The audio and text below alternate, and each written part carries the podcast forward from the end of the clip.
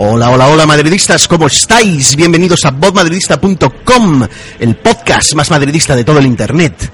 El único podcast que destituye entrenadores a golpe de decibelios en junta directiva. El archivo sonoro que construye cortoplacismo prendiendo mechas en el trasero acolchonado de buen rollismo alérgico a meritocracias competitivas. El MP3 que inclina balanzas de vestuarios agradecidos con el tonelaje de la exigencia depredadora.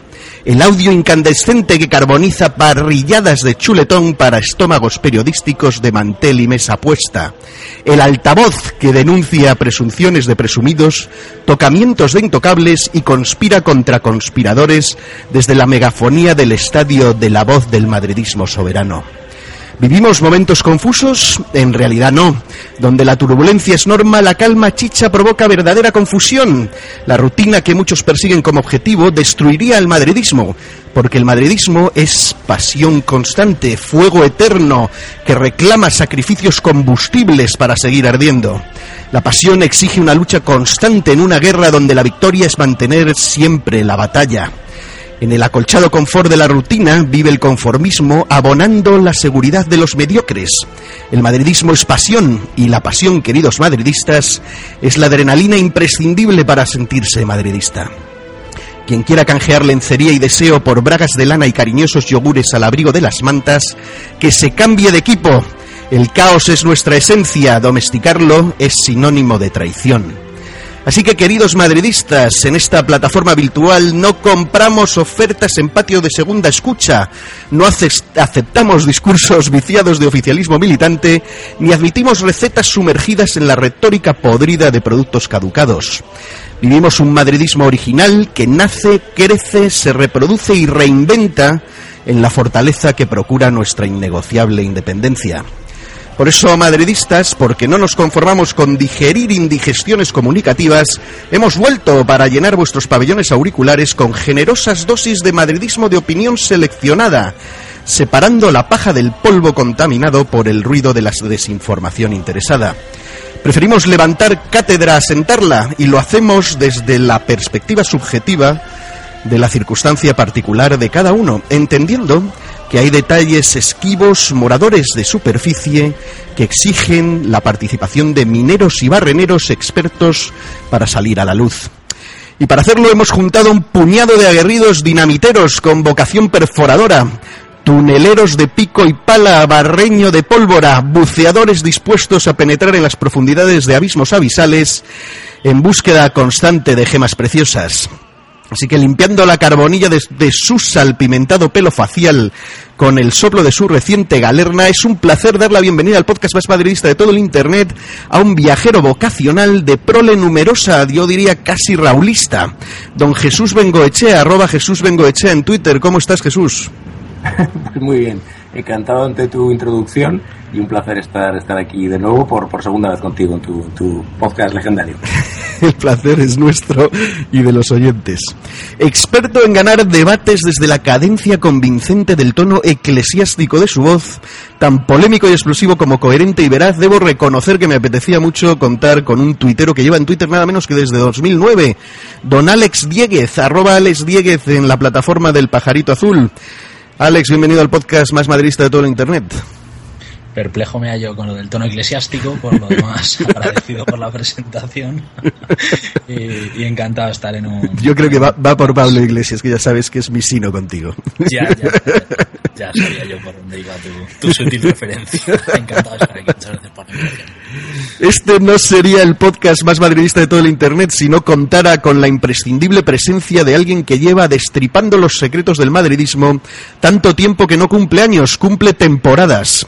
El irrepetible don Miguel Queipo, arroba soy madridista en Twitter y en todas las redes sociales que llenan el ciberespacio. ¿Cómo estás, Miguel? ¿Qué tal? Un placer estar aquí otra vez en Voz Madridista, que se echaba muchísimo, muchísimo de menos. Eso sí, me ha sorprendido en tu introducción que nos llames tuneladores, que van a decir que trabajamos para CS en Colombia. es que en, parte puede ser eso. Aquí a, mí me han acusado de florentinista y redento y a lo mejor es que lo soy. Y para completar una alineación de auténtico lujo, nada mejor que recobrar la presencia de uno de los podcasteros más mordaces del madridismo, a quien tuve el honor de bautizar en estas lides del podcasting. Eh, ácido, certero y sin pelos en la lengua, arroba IFM subguión soprano en Twitter, soprano para todo el madridismo. Bienvenido de nuevo a tu casa, soprano. Pues muchas gracias. Cuatro años después, el reencuentro. Joder, cuatro años, es que es la polla esto. Llevamos dando la lata demasiado tiempo. Bueno, así que sin más preámbulo, vamos a agarrar nuestros martillos pilones, cada uno el suyo, no vayan a pensar mal nuestros escandalizables oyentes, y nos metemos en faena. El podcast de hoy va a ser un poquito diferente, vamos a tratar muchos temas en formato tanda de penaltis, todos pueden opinar de todo, pero a ritmo de presión adelantada 4-2-3-1 mourinista, o quizá debamos decir benitecista, joder si es que hasta suena mal el puto término benitecista. En fin, se confirmaron los rumores, o quizá deba decir filtraciones, porque mantener secretos a voces mediáticas parece haberse convertido en la política de comunicación del club, y Carlo Ancelotti, el pacificador bizcochable de mano blanda y compadreo, ha sido destituido. Entiendo que tras negociar su innegociable finiquito. Eh, comencemos por ahí, si os parece. ¿Alguno tenéis noticias si Carlo ha perdonado algún euro de lo que le quedaba, no, del año este que le quedaba? No, no he visto nada en la prensa y parece, da la impresión de que el tío puede tomarse un año sabático remunerado sin los sinsabores del banquillo. No sé, quizá, eh, Miguel, tú sepas algo de este asunto. Se ha llevado todo, ¿no? Eh, bueno, según tengo entendido en la cláusula de su contrato, eh, bueno, su contrato, perdón, figuraba una cláusula en la que se aseguraba eh, la mitad del tiempo eh, que le quedaba por cobrar en caso de destitución. Ah, la mitad. Es decir, le quedaba un año, habrá cobrado la mitad. Eh, creo que cobraba 7 millones de euros por temporada, 7, 7 y medio, pues habrá llevado 3 y medio, 3, 750. Para, Sí. pero vamos, que le, da para, que le da para estar tumbado a la Bartola, fumarse un cigarrito y ponerse moreno si quiere. El otro día yo escuché a Inda dar la misma información. Dijo que, que se había llevado el 50% del año que le restaba. Entonces, eh, eh, si eh, pensamos que mm, Benítez va a cobrar aproximadamente cuatro, eh, en este rubro no se aumentan los gastos, no disminuyen, pero no aumentan, ¿no? Alguno. También he leído por ahí que, está, que va a cobrar 7. ¿eh? O sea, Siete Benítez, no jodas. Hombre, el, el Real Madrid no es precisamente un club que pague poco a sus entrenadores y, y tampoco creo que sea muy fácil convencer a nadie para que venga por tres perras, ¿no? Estaba cobrando tres millones y medio Benítez en el Nápoles. Por eso yo había, había leído 4,5 lo que le habían ofrecido aquí, que ya es un millón más de lo que cobraba y, y otro prestigio. Y yo recuerdo una entrevista eh, con Benítez donde recordaba el asunto del Valencia y dijo, pues fíjate si estaba yo interesado, porque estaba en Tenerife, que cuando me dijeron, me dijo mi representante, oye, que el Valencia está interesado, ¿cuánto quieres cobrar? Le dije, lo que ofrezcan, porque lo que quiero es ir, irme al banquillo del Valencia, ¿no? Así que pensé que sería más esto Es una flexible. parrilla, ¿no? Aquí te, sabes, tenemos a Benítez puesto en la barbacoa y lo mismo se echa musca o lo sacan crudo. A ver si hay una cláusula también. A ver si le ponemos una cláusula de que si sale con el turrón se lleve también solo la mitad o algo, ¿no? ¿Sabes si viene por... Y que además pensad que se lo hemos quitado al West Ham, que a lo mejor tenía ahí una pedazo de oferta multimillonaria. Incluso de los chinos. Ajá. Ti- para 45 céntimos estaba Benítez allí. Ujú.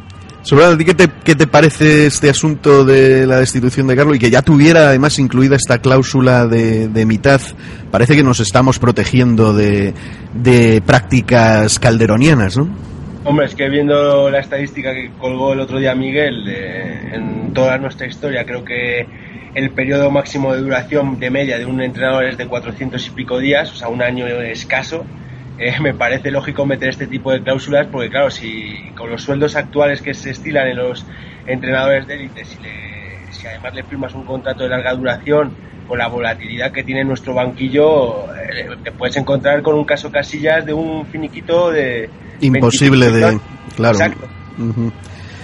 Pues muy bien. Jesús, ¿a ti qué te parece este asunto del finiquito de, de Carleto?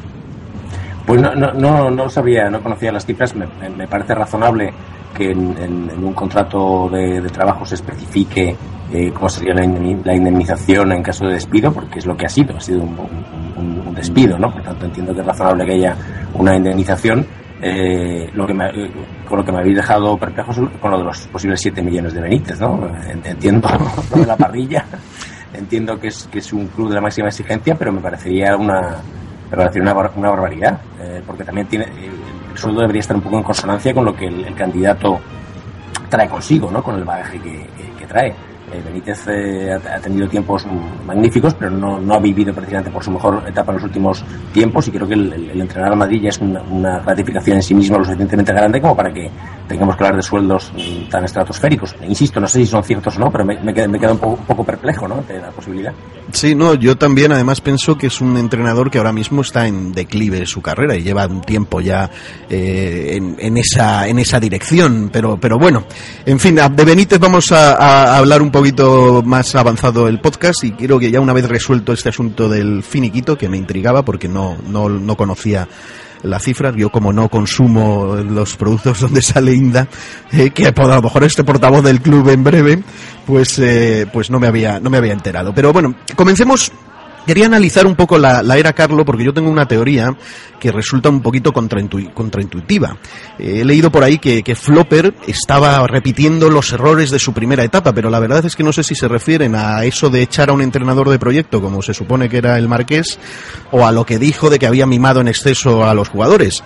Mi teoría es que lo que hace ahora Flopper o la junta directiva destituyendo a Ancelotti es lo segundo, que es que ha detectado síntomas de vestuario autogestionado y se pone remedio a, cesando al responsable de la gestión por un evidente traspaso de funciones.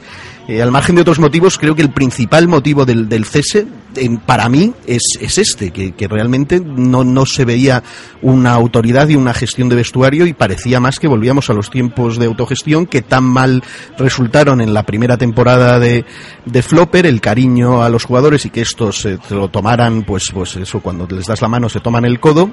Y eh, creo que esta es la principal causa de la destitución de, Carleto.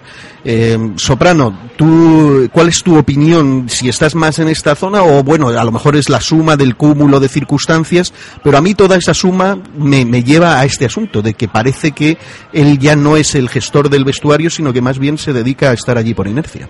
Se dedicaba, perdón. Hombre, es que incluso algunos jugadores le desautorizaron eh, implícitamente, ¿no? Cuando Ramos afirma en el mundialito para, yo creo que en un gesto de para ponerse medallas a sí mismo eh, que ha jugado lesionado, pues ya te hace indicar que eh, hay jugadores que son los que toman decisiones incluso por encima del entrenador, ¿no? Que deciden jugar eh, unos partidos que a lo mejor lo, idóneo era que no los jugaran pues para preservarles físicamente o, o bien por ejemplo la, el partido en, en Turín eh, Ramos yo creo que no era lo idóneo que jugara en el centro del campo y, si, ya que se vio que el experimento fallaba debía haber sido el sustituido no Isco y tal entonces yo creo que, era evidente que, en la segunda temporada de Carlos los jugadores o un grupo de jugadores eh, yo creo que estaban por encima del entrenador o por lo menos eh, el entrenador respetaba en demasía sus opiniones. Yo creo que ese es uno de los errores de Carlos, jerarquizó demasiado el vestuario,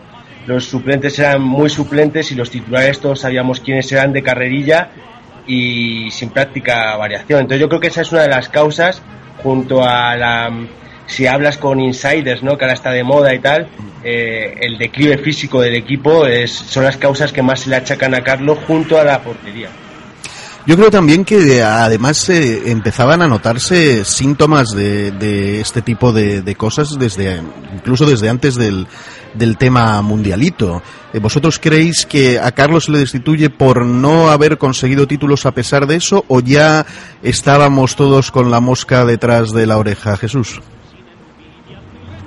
Bueno, eh, yo no, no, no, puedo decir, y probablemente no lo sepan ni él, ni él mismo, ¿no? ¿Qué habría pasado si, si, si Carleto gana la Champions o la, o la Liga, ¿no?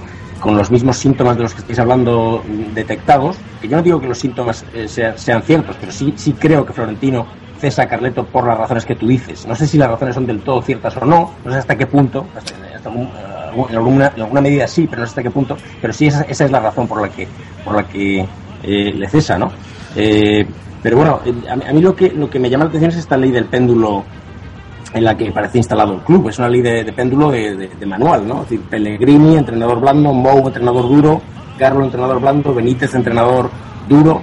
Eh, y, realmente es, es, es, desconcertante, ¿no? Yo creo que la sensación en este momento, luego la temporada terminará como, como tenga que terminar, ¿no? Eh, si Dios quiere, bien. Yo creo que no, debemos ser, derrotistas, ¿no? Pero es esta sensación de volver a empezar, ¿no? Esta, sensación de déjà vu que tiene ahora mismo la, la, afición. Eh, de, bueno, aquí ya hemos estado, ¿no? Aquí ya hemos estado. Ahora, tiramos por tierra el proyecto que, que había y empezamos uno, uno nuevo.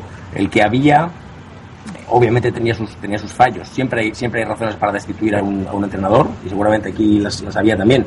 La, pregunta, yo me la hago, quizás vosotros no os la hagáis, no lo sé. La pregunta es si, si no, si, si, con el, si con este cambio perpetuo, con esta ley del péndulo, no se pierde más de lo que se puede ganar eh, si hubieras apostado por una, por una determinada estabilidad, tratando de, de, de pulir los defectos que pudiera haber, ¿no? Pero bueno, me estoy extendiendo. no, no, no, está bien, está bien.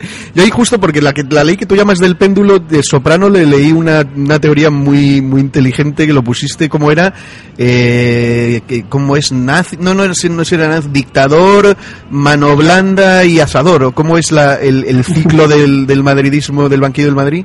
Es una teoría que escribió eh, Pepe Collins precisamente eh, porque nos en el foro ACB, que yo estaba en aquella época en el foro, y el madridismo, y el madridismo del foro nos encontrábamos intranquilos por la marcha de Mourinho y, porque Carleto era un entrenador de un perfil totalmente distinto, ¿no? Y, Pepe lo sintetizó el sentir del foro en esa famosa teoría de pues del eterno retorno, ¿no? Eh, primero la etapa caudillo, un entrenador fuerte, un entrenador eh, duro con los jugadores, eh, posteriormente los jugadores, siempre los jugadores como, como la causa dinamitadora de los entrenadores. Los jugadores se hartan de este entrenador, no le aguantan más de dos, tres años y, le hacen la cama. Entonces el club decide apaciguar los ánimos, contentar un poco a los jugadores. entramos en la etapa happy, se busca un entrenador más conciliador, más, más de mano blanda y tal hasta que eh, se le va de las manos, precisamente por esa libertad que, que, concede a los jugadores, ¿no?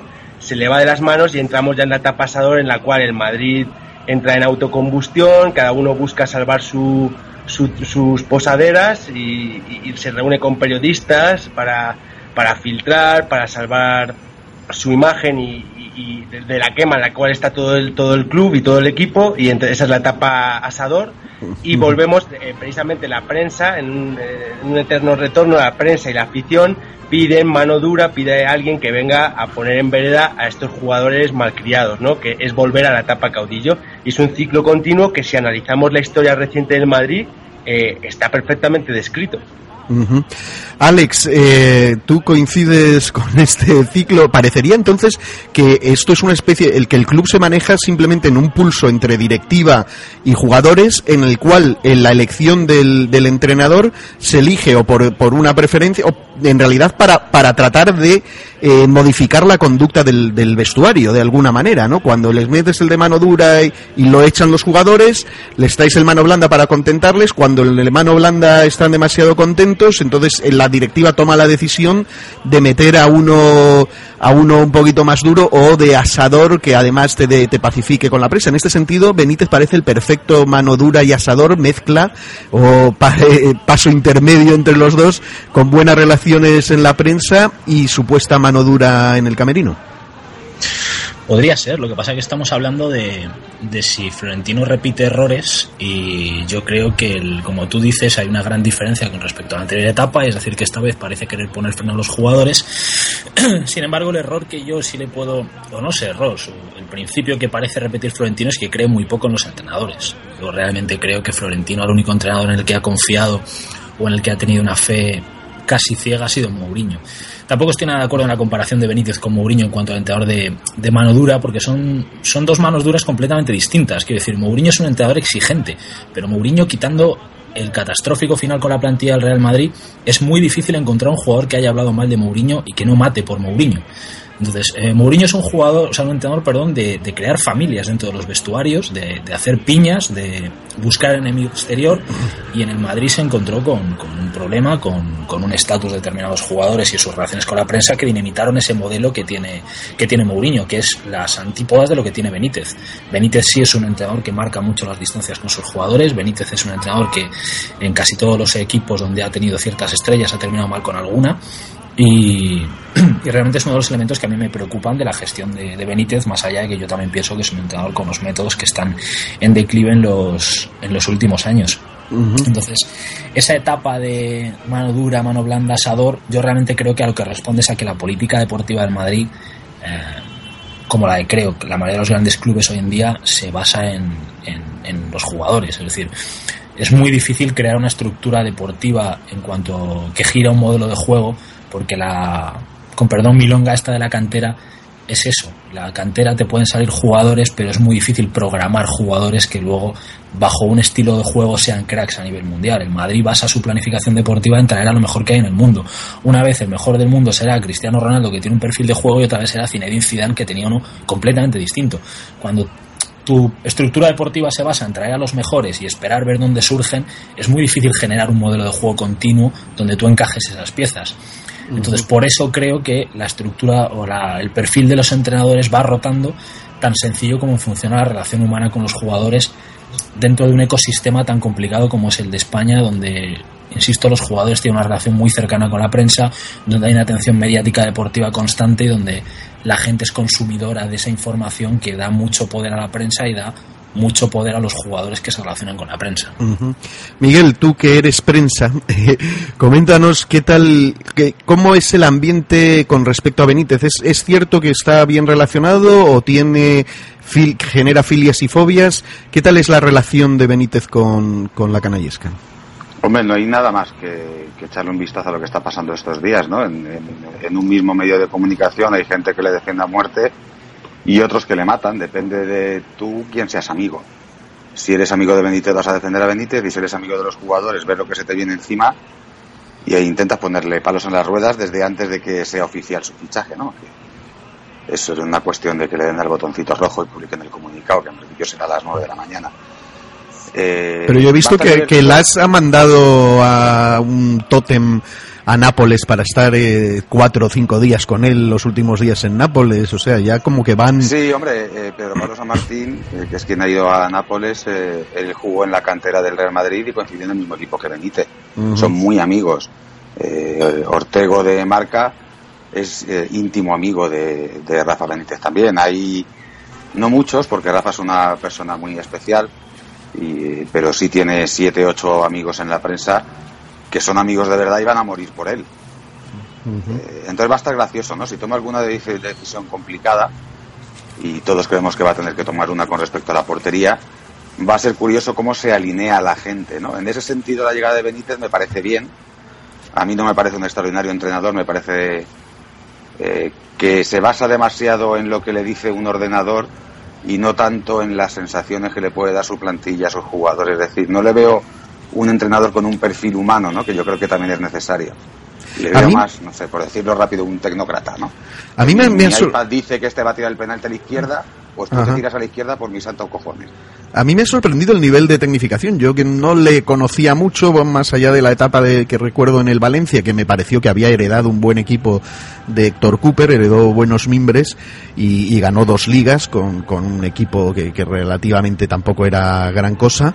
Eh, y sin embargo, lo que vi en estas entrevistas es que es un tío como muy tecnificado, eh, metido, como tú dices, en el iPad, que hasta toma exámenes de sangre, eh, porcentajes de grasa.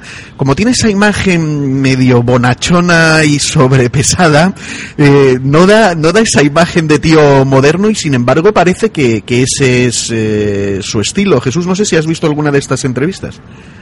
Eh, algo, algo visto, efectivamente, parece que ese es, que ese es su, su perfil. Hace, hace mucho tiempo que, se comenta eso y parece que eso, efectivamente, obsesivamente, está obsesivamente tecnificado ¿no? como, como entrenador yo no tengo la menor idea si eso es bueno, malo o regular. Yo lo que quiero es que gane por lo menos la liga, ¿no? Y tenemos, llevamos ya una travesía del desierto que la verdad es que cuando, cuando piensas que es, que es una de las últimas siete, pues la verdad es que no son, no son, no son cifras eh, presentables para el, para el Real Madrid, ¿no? Si la tecnología va a servir a favor o en contra de esto, si como dice Miguel, eh, sería preferible un trato, un trato más humano, pues mira, no, yo, no, no, yo no tengo la clave. Yo lo que quiero es que, que, nos, que nos devuelvan de donde, donde tenemos que estar, ¿no?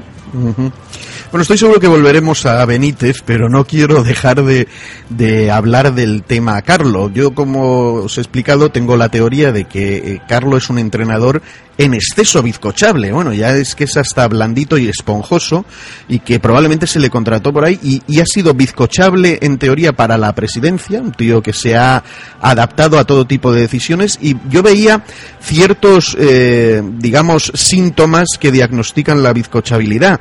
Eh, estaba repasando las altas y bajas, eh, porque a mí también me ha sorprendido en la evolución de Carlo año 1 y Carlo año 2, porque no, no parecen tanto la misma persona, aunque sí se ve una cierta tendencia. Si vamos a Carlo año 1, él llega y las altas del equipo son Bale, Carvajal, Casemiro, Isco e Iyarra. Las bajas, Callejón, Albiol, Higuaín, que fíjate, se fueron todos con Benítez, Kaká, que ya había que largarlo, Ozil, que da la autorización y no parecía muy esperado, y luego él asumió que había sido decisión de él, Adán y Cherichev que se va que se va cedido. Eh, Soprano, em, yo aquí lo que detecto o veo claro es que por ejemplo, en las altas, pero claro, era el, primer año y probablemente casi todas estas altas estaban ya prenegociadas antes de la, de la llegada de Carleto, pero no se ve el típico, digamos, el, el Mamadou Diarra que se trajo este Capelo, el, típico jugador que, que, se trae el entrenador para que sea su mano derecha, su, su tío en el campo, su hombre de confianza. No parece haber fichado en ningún momento nadie en ese perfil de, de jugador de absoluto absoluta confianza de él, ¿no? Es que yo parto de la base de que yo creo que Carlos, lo que es altas y bajas, pintó poco. O sea, yo he leído durante un año y medio, dos años, que, él quería a Darmian, que quería a Berratti y tal, una serie de nombres que, que, luego ni por asomo han acabado llegando, por lo menos no han llegado mientras él ha estado. Yo creo que su hombre de confianza era Xavi Alonso. Sinceramente creo que su hombre de confianza en la primera temporada es Xavi Alonso. Él construye un equipo que a lo mejor no es eh, lo que él pretendía. Él, busca más algo eh, fiable, más que estético. Eh, y, su primera temporada él, da su confianza a jugadores como Xavi, como, como Kedira, se le lesiona a Kedira, pero reconvierte muy bien a, Di María y busca eso, busca efectividad, protegerse bien, incluso jugamos a la contra en los partidos importantes y tal. En la segunda temporada ya busca el, salto estético, ya busca ganar convenciendo desde, desde un juego, eh, yo diría que muy vistoso. Y, es eh, los fichajes van en esa en esa línea, ¿no? James, Tony Cross. Eh, Ahora bien, yo, yo sigo pensando que, si bien yo eh, estoy seguro que le habrán consultado y de hecho James y Cross son jugadores que se ajustan ¿no? a, ese nuevo estilo de fútbol que se quería implementar, yo creo que eh, se le consultaba más bien, pero a la hora de tomar decisiones no fue como Mourinho que Mourinho pedía coentrado y se le traía coentrado. O sea, es cierto que a Mourinho no se le, no se cumplieron todos los deseos en, o todas las peticiones en fichajes, porque también eso es muy difícil. Yo creo que también eso es un error. El club tampoco puede confiarse ciegamente a un entrenador porque no sabes cuánto te va a durar y a lo mejor te quedas con cinco o seis jugadores que el siguiente entrenador no va a querer. Pero, pero yo creo que, que Carlo en ese sentido ha tenido menos poder que, que, Mourinho. Aún así se le ficharon jugadores eh, que se ajustaban un poco a, la búsqueda del fútbol que él tenía en mente. No, pero por eso luego, luego lo hablaremos también porque es otra de las cosas que, que quería hablar de, de, de Benítez que esto de que van con este proyecto de que la cantera tiene que jugar igual para que pueda haber más posibilidades de meter a, gente de fuera, que fue otra de las cosas que intentó implantar Mourinho y no le dejaron, y no sé si eso, pues por el mismo motivo de lo poco que duran los entrenadores, eso no contraproducente. Pero sí quería eh, la opinión de Alex eh, con respecto a estas altas y bajas que os he dictado. A mí yo ya aquí empiezo a ver un sospechoso abandono de la meritocracia. El hecho de que se fuera, por ejemplo, Higuaín, que se fuera Ozil, da la impresión de que estás apartando gente que a lo mejor no iba a competir por la titularidad y no iban a estar para nada de acuerdo con el papel de que parece que en la segunda temporada ya se desató de titularísimos y, suplentísimos. ¿Tú ves también esta tendencia ya se intuía en esta primera temporada? Porque sin embargo hay un, hay un paso que él da que, que daba a entender que a lo mejor no iban por ahí los tiros, que fue lo que hizo con la portería. Eh, que ahí sí eh, puso a Diego y al otro lo apartó. Eh, sin embargo, mm, sí se puede ver, sobre todo con las bajas, yo digo, de Higuaín y de Ocil, que estaba tratando de apartar gente que no iba a aceptar roles secundarios. Uh, sí, no, estoy de acuerdo contigo a medias. Yo más que en las bajas, porque si recordamos, echamos la memoria un poco atrás, Higuaín eh, ya lleva uno o dos años eh, coqueteando con lo de marcharse, el año anterior había estado con lo de las firmitas en la camiseta, en el balón. Entonces yo creo que el club acabó hasta las narices de Higuaín y Higuaín salió porque...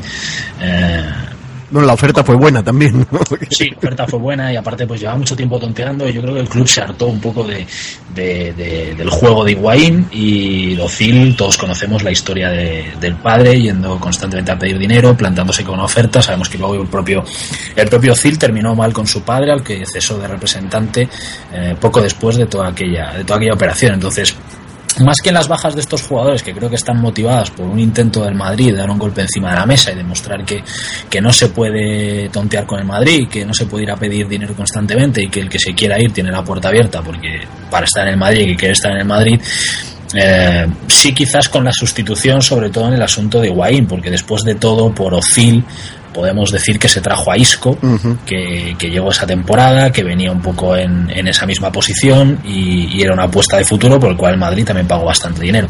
Pero, pero sí en el tema de, de Higuaín se vio que la apuesta era Benzema, eh, se confió el relevo a un Morata que tuvo un papel eh, marginal y secundario hasta, hasta el final de la temporada, donde sí disputó algunos minutos más. Y, y en cuanto a que no se le consultó que no tuvo que ver mucho en las altas del, de la primera temporada, tampoco creo que sea del todo así, porque es verdad que Carlos firmó muy tarde, pero estuvimos con el paripé de si se pagaba el Paris Saint Germain la cláusula o no, eh, no sé cuántas semanas durante el verano, pero no me puedo creer que el Madrid no estuviese en contacto con Ancelotti, no se supiese que iba a ser entrenador del Madrid, no se le consultasen todo ese tipo de, de altas y que si alguna no le hubiese gustado, por ejemplo, siempre se habla del caso de Iyarra. Eh, Ancelotti ha tenido la opción en su segunda temporada de dejar salir a Iyarra y le eligió por delante de otros jugadores como Casemiro para que siguiese en la, en la plantilla. Entonces sí creo que se configuró una plantilla más o menos del gusto de lo que con cierta connivencia con el, con el entrenador. Sí que es cierto que cuando tú traes a Ancelotti eh, sabes perfectamente qué perfil de entrenador es. Es que Ancelotti ha hecho en el Madrid lo que ha hecho toda su historia. Es que yo me canso de repetir en Twitter una estadística, es que Ancelotti es correcto, ha ganado tres Champions con esta que tiene el Madrid, pero es que ha ganado eh, dos ligas o tres ligas en los últimos 20 años y en todas su defecto ha sido siempre el mismo. Cuenta con 11, 12, 13 jugadores y los quema eso en competiciones de regularidad es un suicidio y Ancelotti lo repite sistemáticamente. Entonces el Madrid, eh, si ha visto un poco lo que era Ancelotti como entrenador, sabía que su plantilla iba a ser muy corta o su, sus titulares, sus titularísimos iban a ser eh, 13, 14 y no iba a haber más.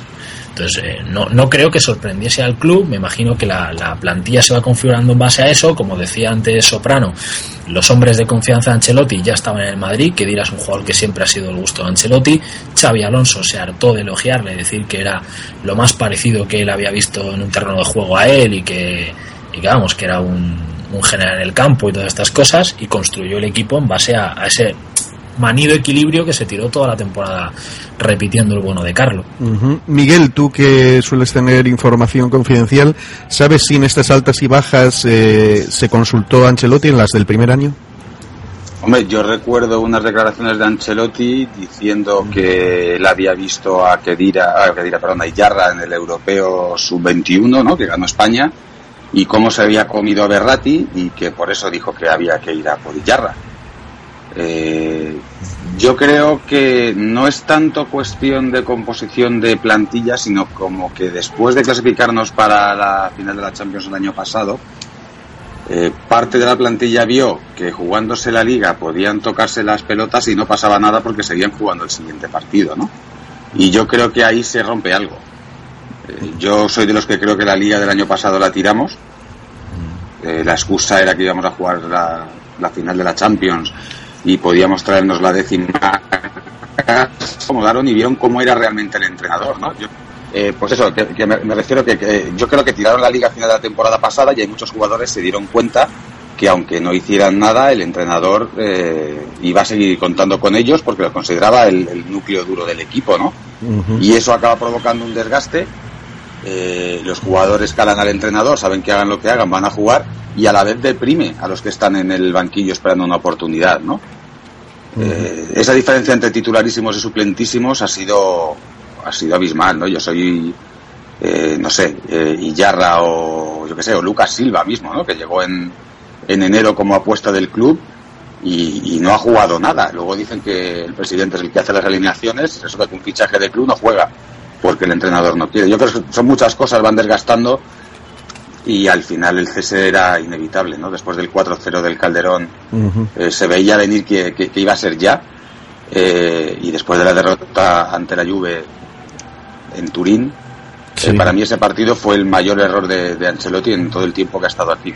hizo un, un táctico y unos cambios deplorables. no, a mí también el, el, no poner a. El, no agotar los cambios en el de vuelta me pareció absolutamente, vamos, delirante. Eh, me, preocupa, y déjame, lo, cuento en un minuto, eh, fue capaz en Turín de desactivar por completo a, su propio equipo.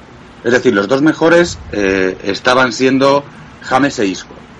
Y el primer cambio que hace en el minuto 60 es quitar a Isco y al quitar a Isco, que te estás cargando uno de tus dos mejores jugadores, tienes que retrasar a James de la posición donde estaba jugando para ponerlo de medio centro, con lo cual te cargas a James también. Y con un solo cambio destrozó a los dos mejores jugadores del Madrid. Sí, eso es otro... algo alucinante. Eso es otro de los síntomas también, que no parece nunca tomar la decisión correcta una vez iniciado el, partido, no encuentra soluciones. Pero sigamos con este asunto de, la bizcochabilidad y de, y de si realmente eh, él tomaba decisiones en cuanto a altas y bajas. Y vamos al. Porque a mí lo que me sorprende es el cambio que pega Carleto año 1 a Carleto año 2.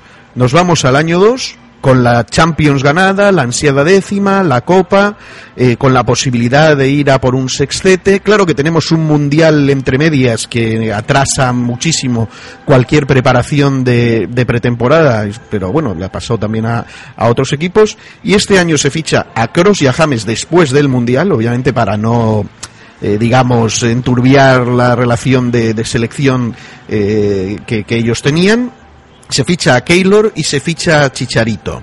Y las bajas son Sain, que aparentemente le teníamos todavía eh, como, como, nuestro, le damos ya el billete de salida. Morata, Casemiro también fuera.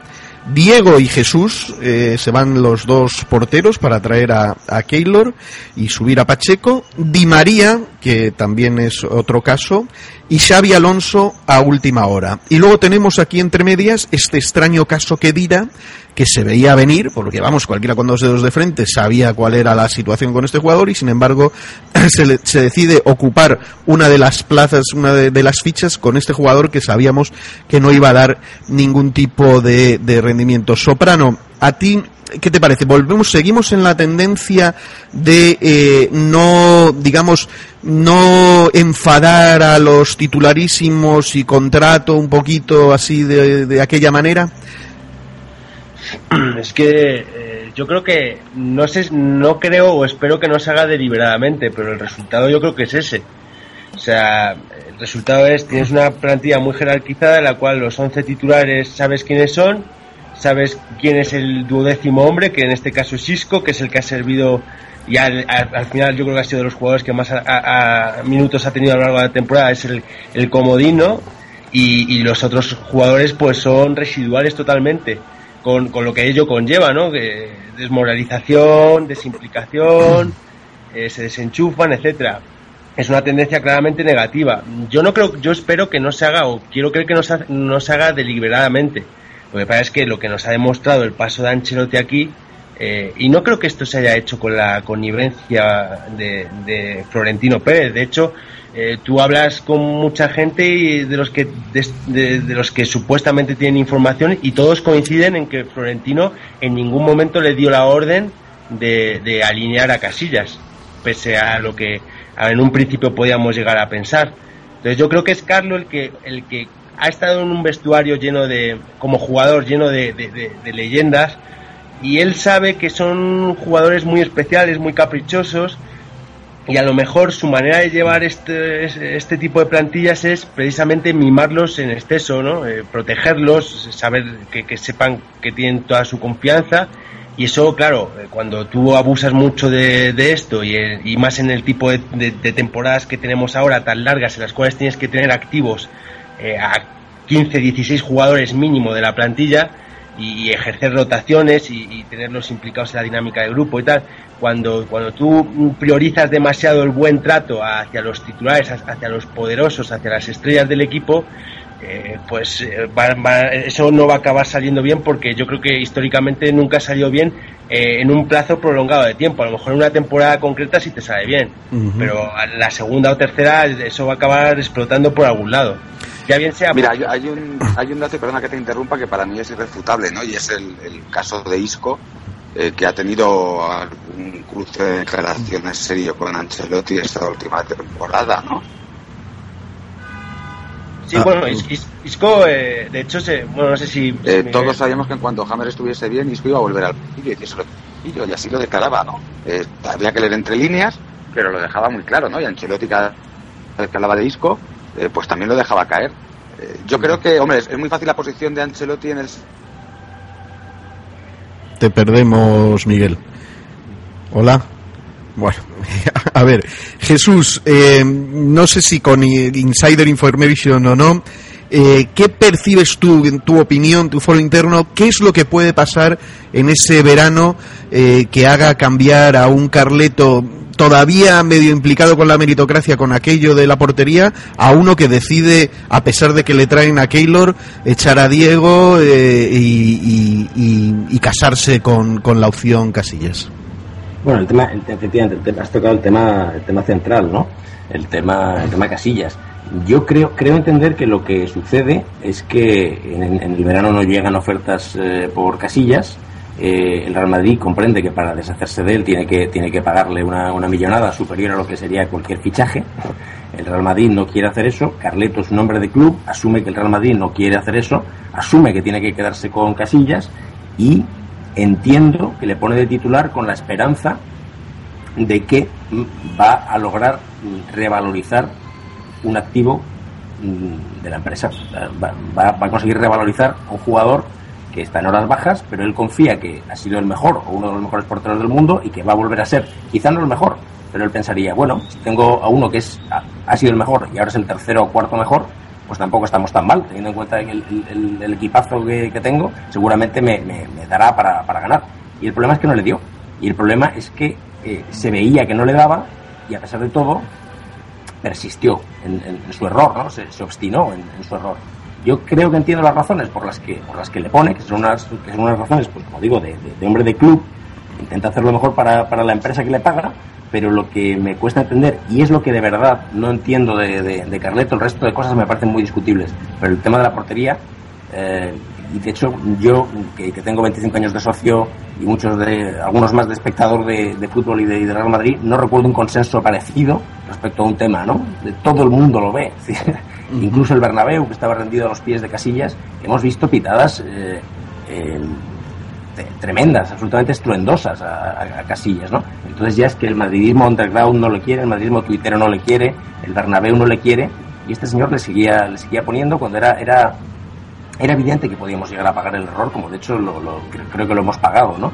Eh, Oye, quizá en ese sentido, mira, eh, tengo un corte de la famosa entrevista de De La Morena, es un corte cortito de 25 segundos, que, viene un poco al tema y a lo mejor es lo que llegó a pensar también el propio Carleto. Dejadme que os lo ponga. Y ahí se, se parte todo y, y empiezan a sonar ya algunos pitos. bueno, yo entiendo que habrá gente que le gustará a uno, le gustará a otro. yo lo he respetado siempre. Yo pensé que todos pensamos que, eso era una especie de, tormenta de verano, ¿no? Que se iría, ¿no?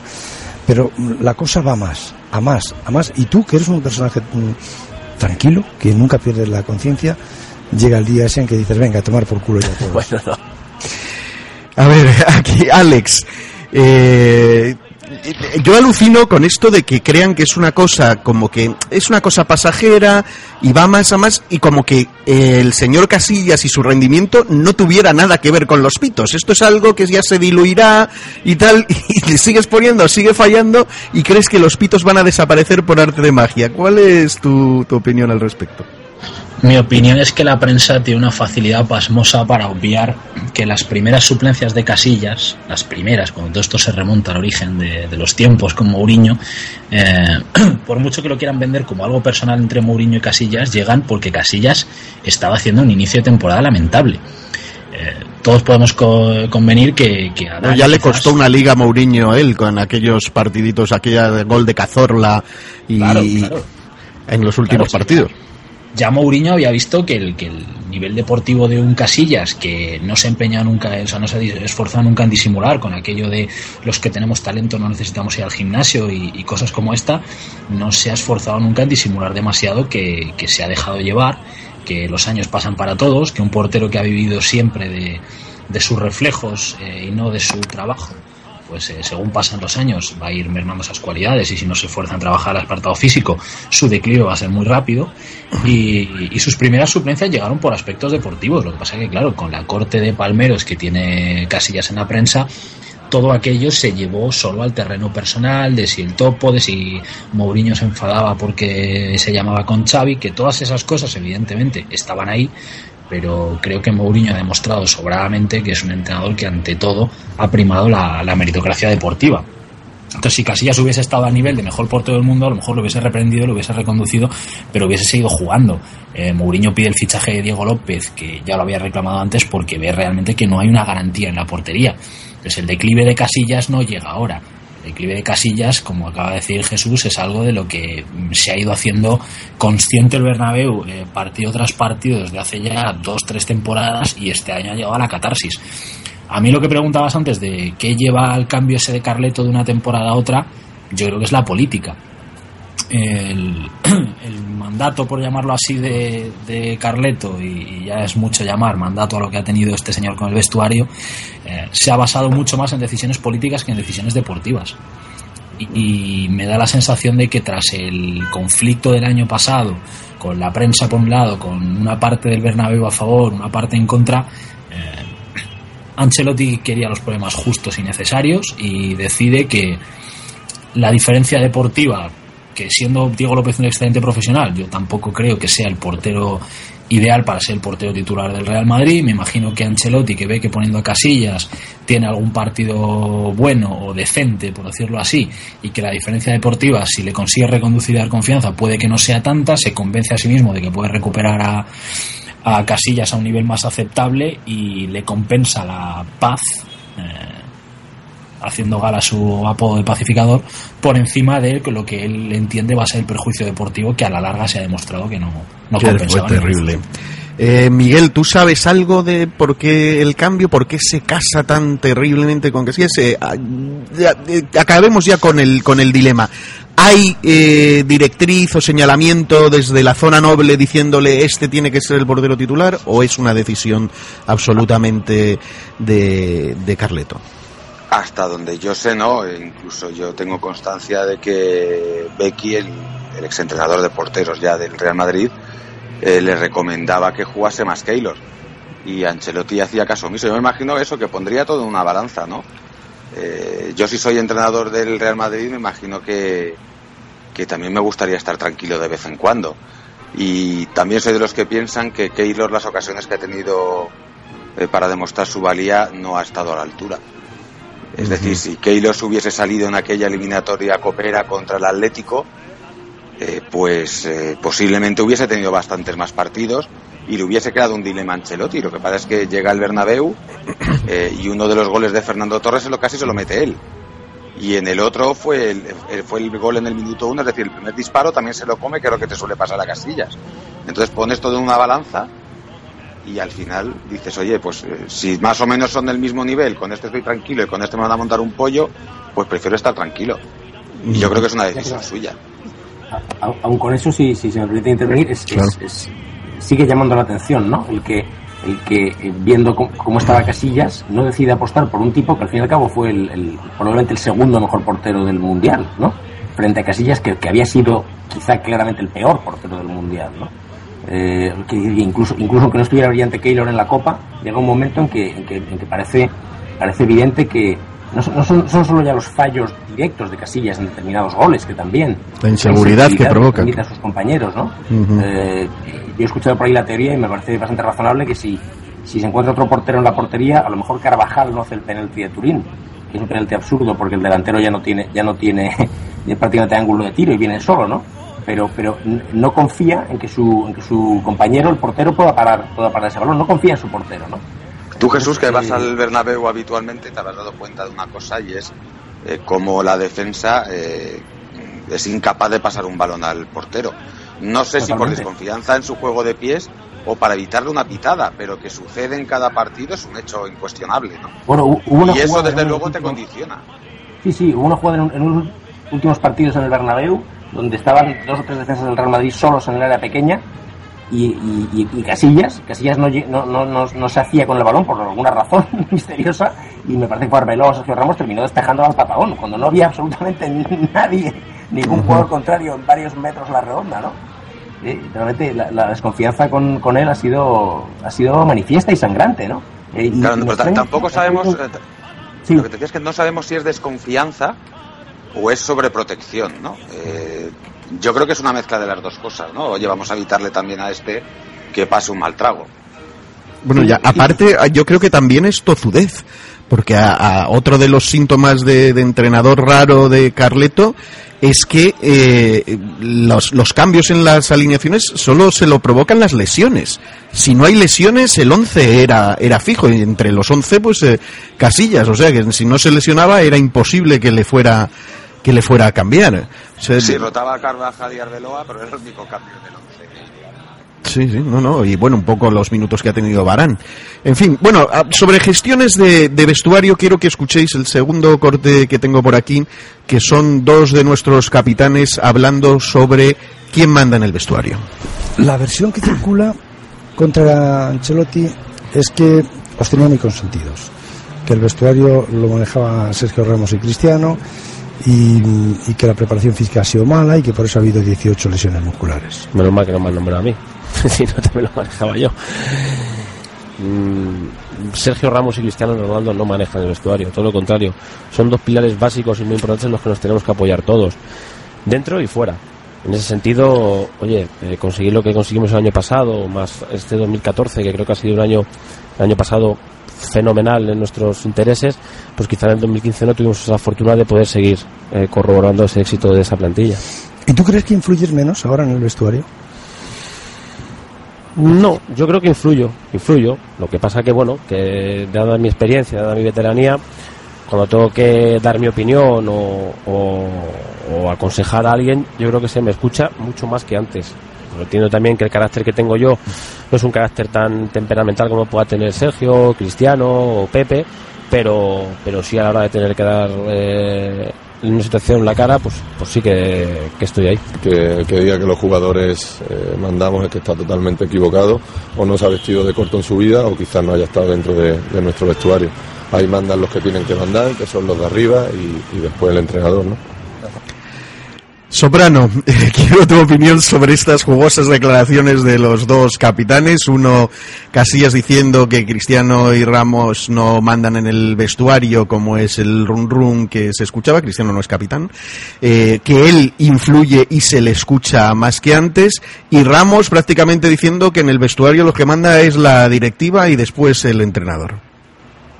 Eh, lo primero, yo creo que no iban a decir eh, sobre todo Ramos no iba a decir, pues sí, aquí se hace lo que Cristiano y yo decimos, ¿no? Tampoco son tan tontos.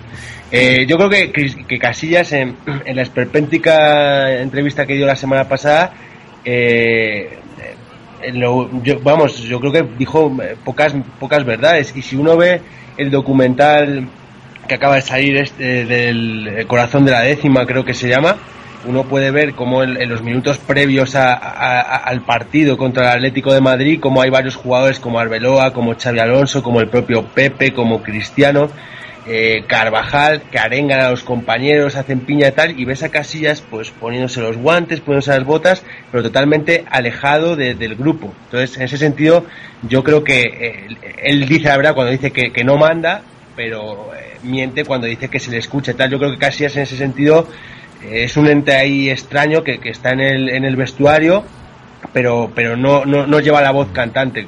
Y creo que esa es una buena prueba documental.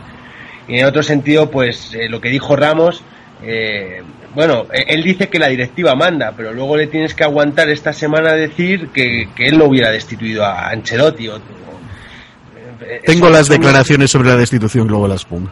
dale, ah, pues van a, van a venir bien precisamente porque son esas pequeñas contradicciones, esas pequeñas luchas de poder, tal, que, parece que no tienen clara la, jerarquía. O sea, aquí primero está la directiva, luego está el cuerpo técnico y luego estás tú, que eres un asalariado.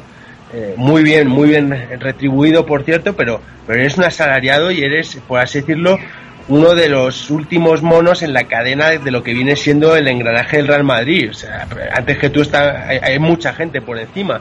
Y hay jugadores a los cuales parece que eso no les acaba de entrar en la cabeza y siempre tienen esas pequeñas disputas, esas pequeñas eh, pulsitos de poder con, con, la directiva o con el presidente y sus decisiones, ¿no? Oye, pues el presidente ha tomado una decisión que es, en este caso es destituir a tu entrenador y tú tienes que acatarla.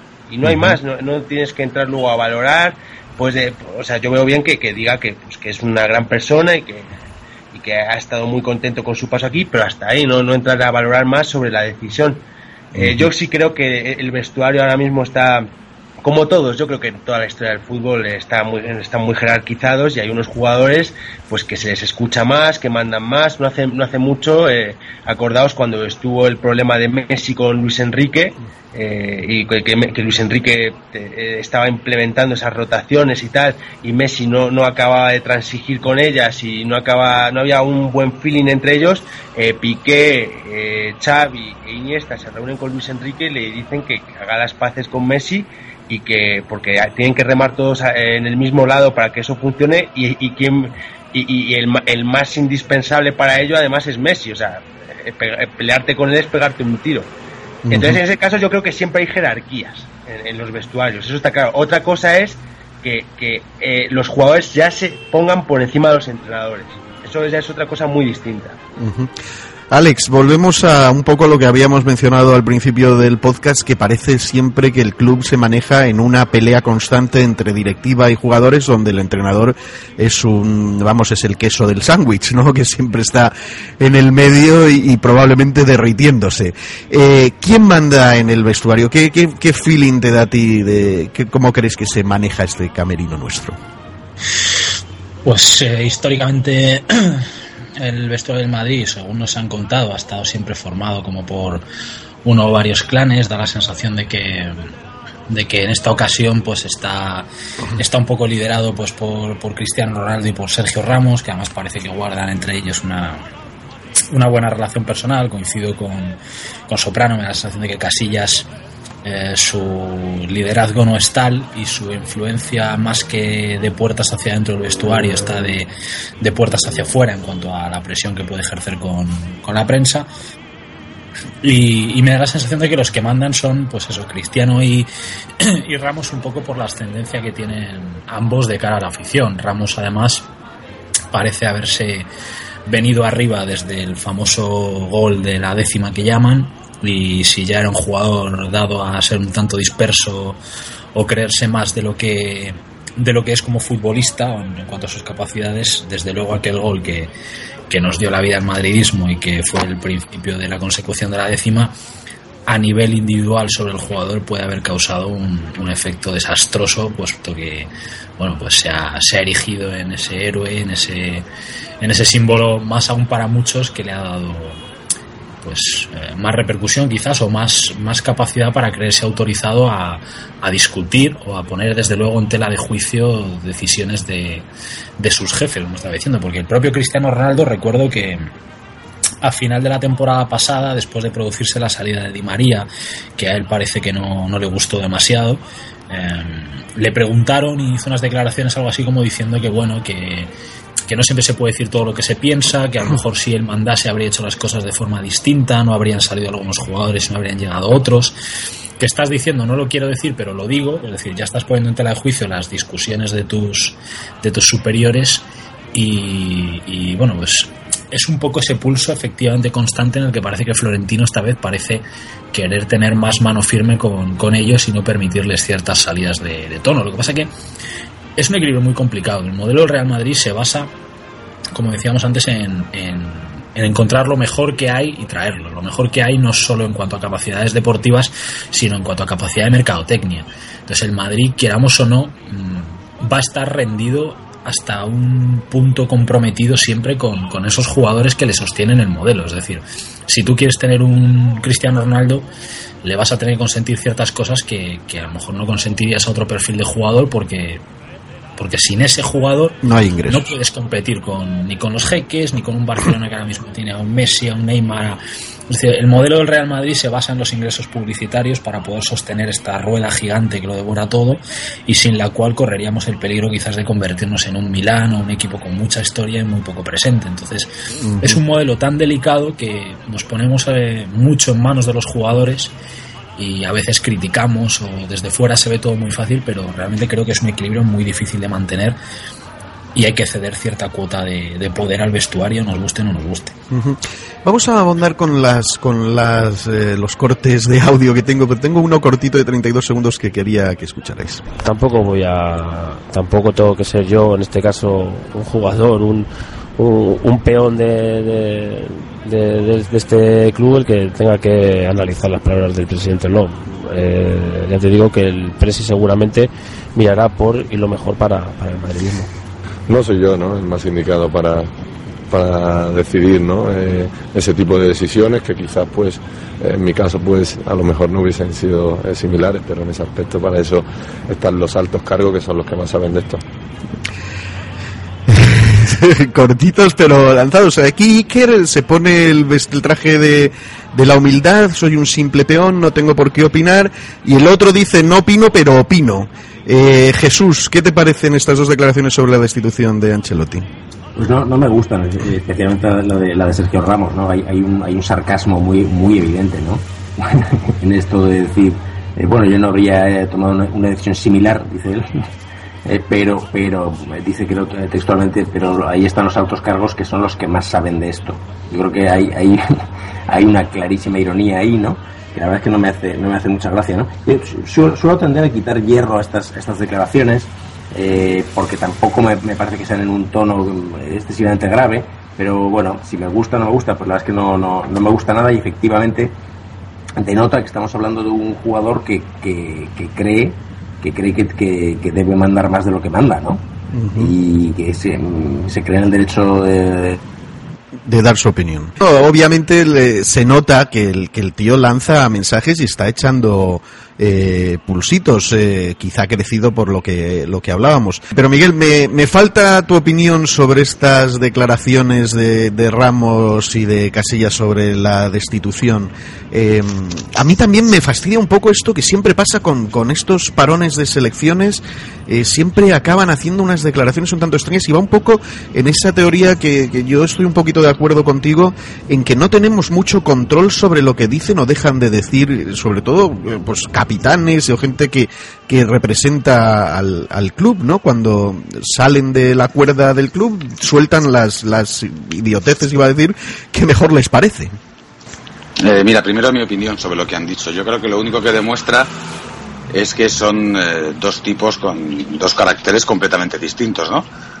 Eh, yo creo que Casillas está bien, no dice nada del otro mundo, ¿no? Es un tío más o menos retraído, y ya está, ¿no? Y en cambio el otro sí que se erige como la figura incorrupta del madridismo. Eh, lo único que señala es que son dos personas completamente distintas, ¿no? Tampoco hay que darle más importancia a lo que dicen. Y con respecto al control, eh, por supuesto, ¿no? Yo creo que cada futbolista del Real Madrid, si tiene una repercusión mediática importante, debería ir acompañado de alguien de prensa del club que gestionara sus entrevistas cuando están con su federación o por lo menos que estuviese eh, no, no, gestionando, pero sí controlando, ¿no? Qué es lo que se dice y qué es lo que no se dice. Porque cada vez que hay un parón de selecciones nos monta un incendio, es que es así. Siempre hay alguno que saca la pata del tiesto y nos monta un pifostio. Bueno, pues eh, vamos a pasar a otro tema, eh, que es evaluar un poquito también la gestión de, de la zona noble, eh, porque aquí no podemos dejar salvados a, a, nadie. Y para eso quiero empezar con un corte que también es de la entrevista eh, sobre algo que me ha llamado la atención de Casillas, que hablando sobre su, su trato especial con, con Florentino. Yo con el presi tiene una relación estos cinco años más cercana que la que tenía antes, porque evidentemente tenía otra edad y porque no tenía que dar un paso al frente para ser capitán, tenía a Raúl, a Michel, a Guti. Y ahora en estos cinco años, pues sí, hemos tenido más, más relación estrecha. También he entendido que quizá el Florentino Pérez de esta temporada no es el Florentino Pérez de la temporada primera. ¿Por qué? Bueno, porque él, él ha optado en esta, en esta ocasión quizá un poco por más dejar a, a lo que será a los jugadores, ¿no? No, no como la temporada anterior, que él, bueno, salió también eh, diciendo que a lo mejor había dado demasiado a los jugadores y que él se equivocó y que quería no estar tan encima. De...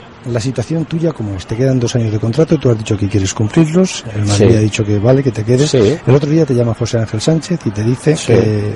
¿Cómo fue la conversación? Bueno, pues ante todos los rumores que se estaban eh, Publicando y- publicando y, tal, pues bueno, oye, eh, hablamos, preguntamos uno a otro, oye, no sé, decidme qué ocurre, que a lo mejor también es bueno saber el club que piensa todo esto y que nosotros queremos que te quedes aquí. Entonces dije, pues ya está, nada más que hablar, nos levantamos de, de la mesa y, y hasta el año que viene. ¿Alguna vez te preguntó Florentino, te dijo, y que tú a qué portero traerías? Sí, alguna vez, ¿Ves? alguna vez, alguna vez hemos, hemos ¿Y a quién le recomendaste? No recuerdo, pero siempre he dicho los que me han gustado, hombre. eh, a Pero tú no- siempre de quién, quién le decías. Decía, ¿Y que tú a quién traerías? Para Eh, cuando tú no estés. Así en, algún, en alguna charla de estas informales que hemos tenido, bueno, a mí me han gustado mucho el producto nacional y, y ver ahora, por desgracia, en este caso Asenjo, que, que está lesionado, pero me parecía un chaval, y me parece un chaval muy muy bueno, que ha dado un paso también al Villarreal para poder crecer. O Sergio Rico también ahora en Sevilla, pero hombre, más, más contrastado y más fuerte se le ve a David, que es el que más, más está cogiendo más experiencia. ¿Y aguantarías entonces, dices, mm, aquí dos años con, con David Gea aquí? ¿Por qué no? ¿Por qué no se va a aguantar? No, no, no, no, ¿por qué no? Yo te he dicho antes, y te lo voy a decir, yo aguantaría porque yo compito. O sea, a mí en mi contrato no me pone una cláusula en la que ponga que el Casillas tiene que ser titular mm, todos los años. Todo lo contrario, tendrás que competir y luchar, ¿no? Luego decidirá el entrenador luego decide- y verá quién, quién juega. Yo he dicho, no querría ser un problema para, para este club. Todo lo contrario, lo que quiero es ayudar y formar parte de, de- de- de este club y, y acabar aquí y poder conseguir pues, victorias, títulos, que es al fin y al cabo lo que el privilegio que tenemos nosotros de dar a la gente.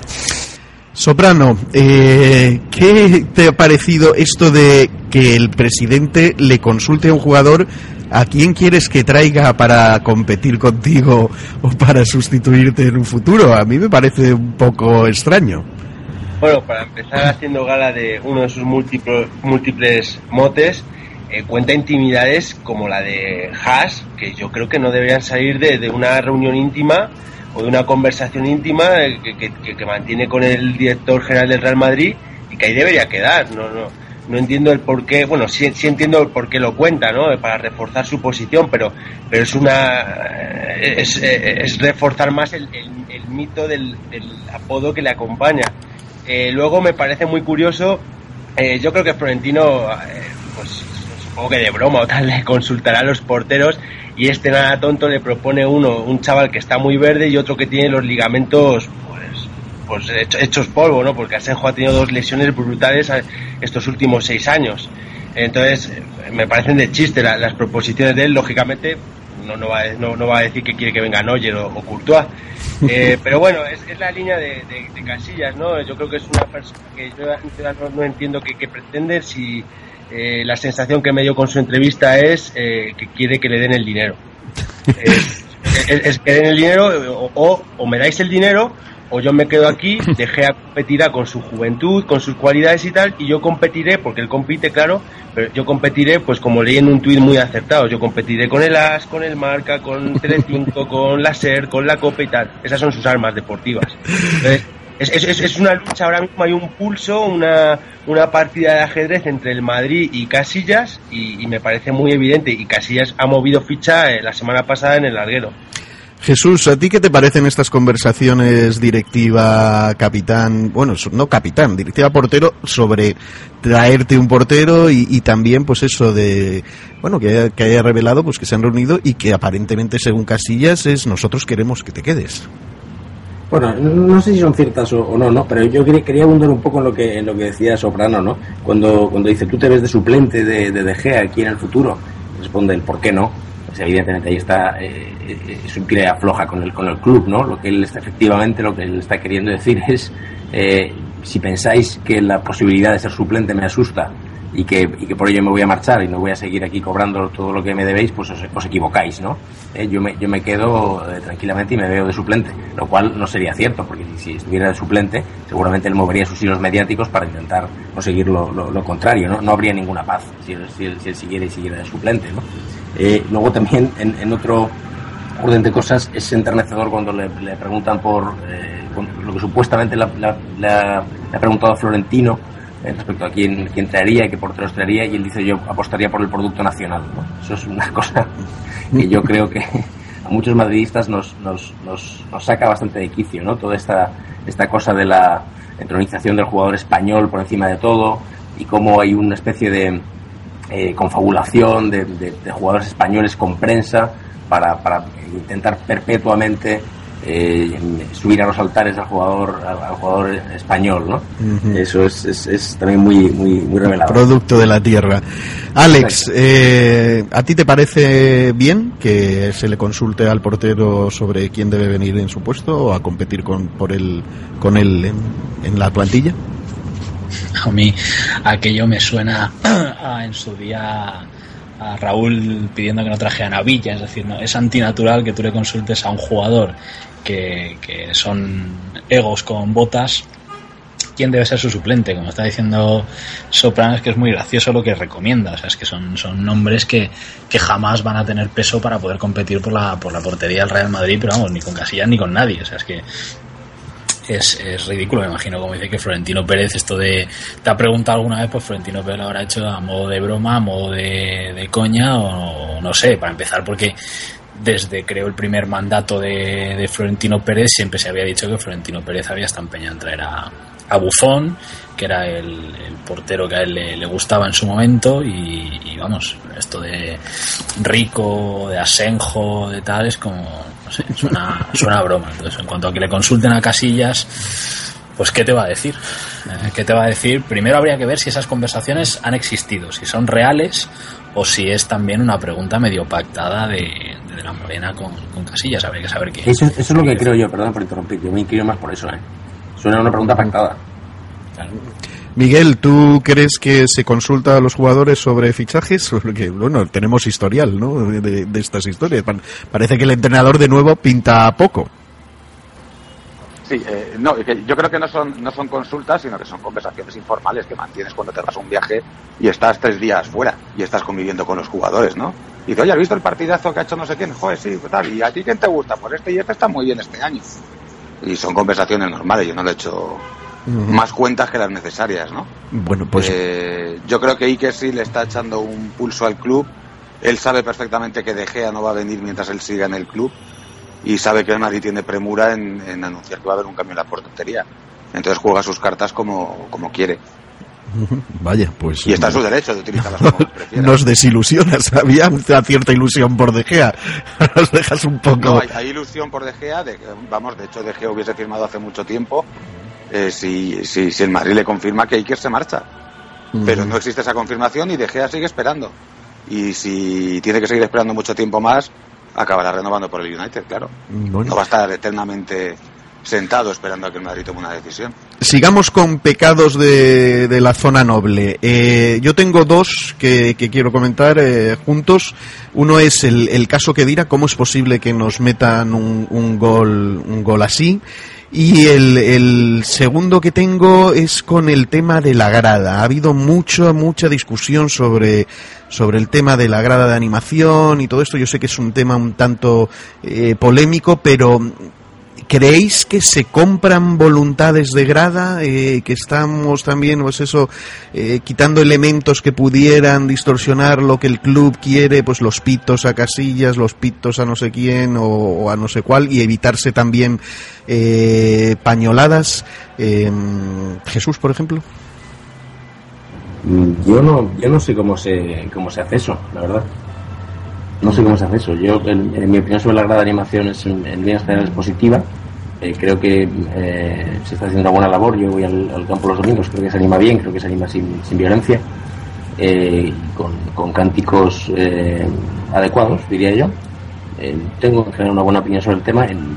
dudo mucho que se pueda manipular una grada sentido de, que la grada cante exactamente lo que el presidente quiera, ¿no? Supongo que eso es lo que, lo que se quiere hacer ver aquí, ¿no? Sí que se puede hacer que la, que la grada no cante determinadas cosas que no queremos que canten en todos casos porque nos van a sancionar, como se ha visto, ¿no? Soprano, eh, ¿cuál es tu opinión sobre este esta polémica? Yo la verdad... Eh, ¿Se evitan pañoladas? Eh, hombre, yo creo que controlar a las 82.000 personas del, del Bernabéu es imposible. O sea, si llega un momento en el cual la deriva deportiva o deriva institucional es, es, es muy, muy grave, la, la, gente se va a levantar y, aparte la, grada de animación creo que eh, numéricamente representa un porcentaje muy pequeño de lo que es el Bernabéu.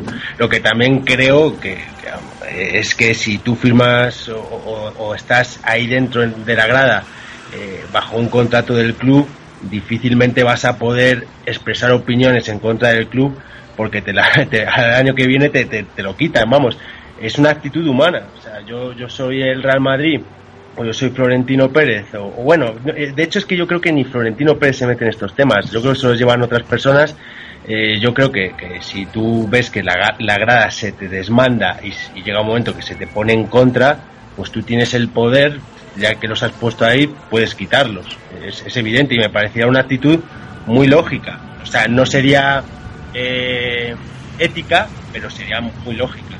Eh, yo no, desgraciadamente no he podido ir al Bernabéu, no, no sé cómo será la animación, eh, lo desconozco la verdad, por ese lado no, no, no puedo opinar. Y, y, fuera de esto yo creo que lo mejor que podría pasar es que a partir de la temporada que viene este pase a ser un tema secundario, que se normalice todo, eh, lo que haya que mejorar ahí dentro que se mejore y, y, y porque me parece muy triste que estando en Barcelona con, con un expresidente en, en la cárcel, el anterior, el, el, anterior presidente imputado, el actual imputado, el club imputado, eh, de lo que más se hable y de, lo, y de, la guerra interna que tengamos nosotros, entre, eh, sea entre propios madridistas, una especie de guerra civilismo, me parece la verdad muy triste y, y creo que es una de las cosas a desterrar para la próxima temporada de, de, del, de la, del debate que tenemos ¿no? entre uh -huh. madridistas.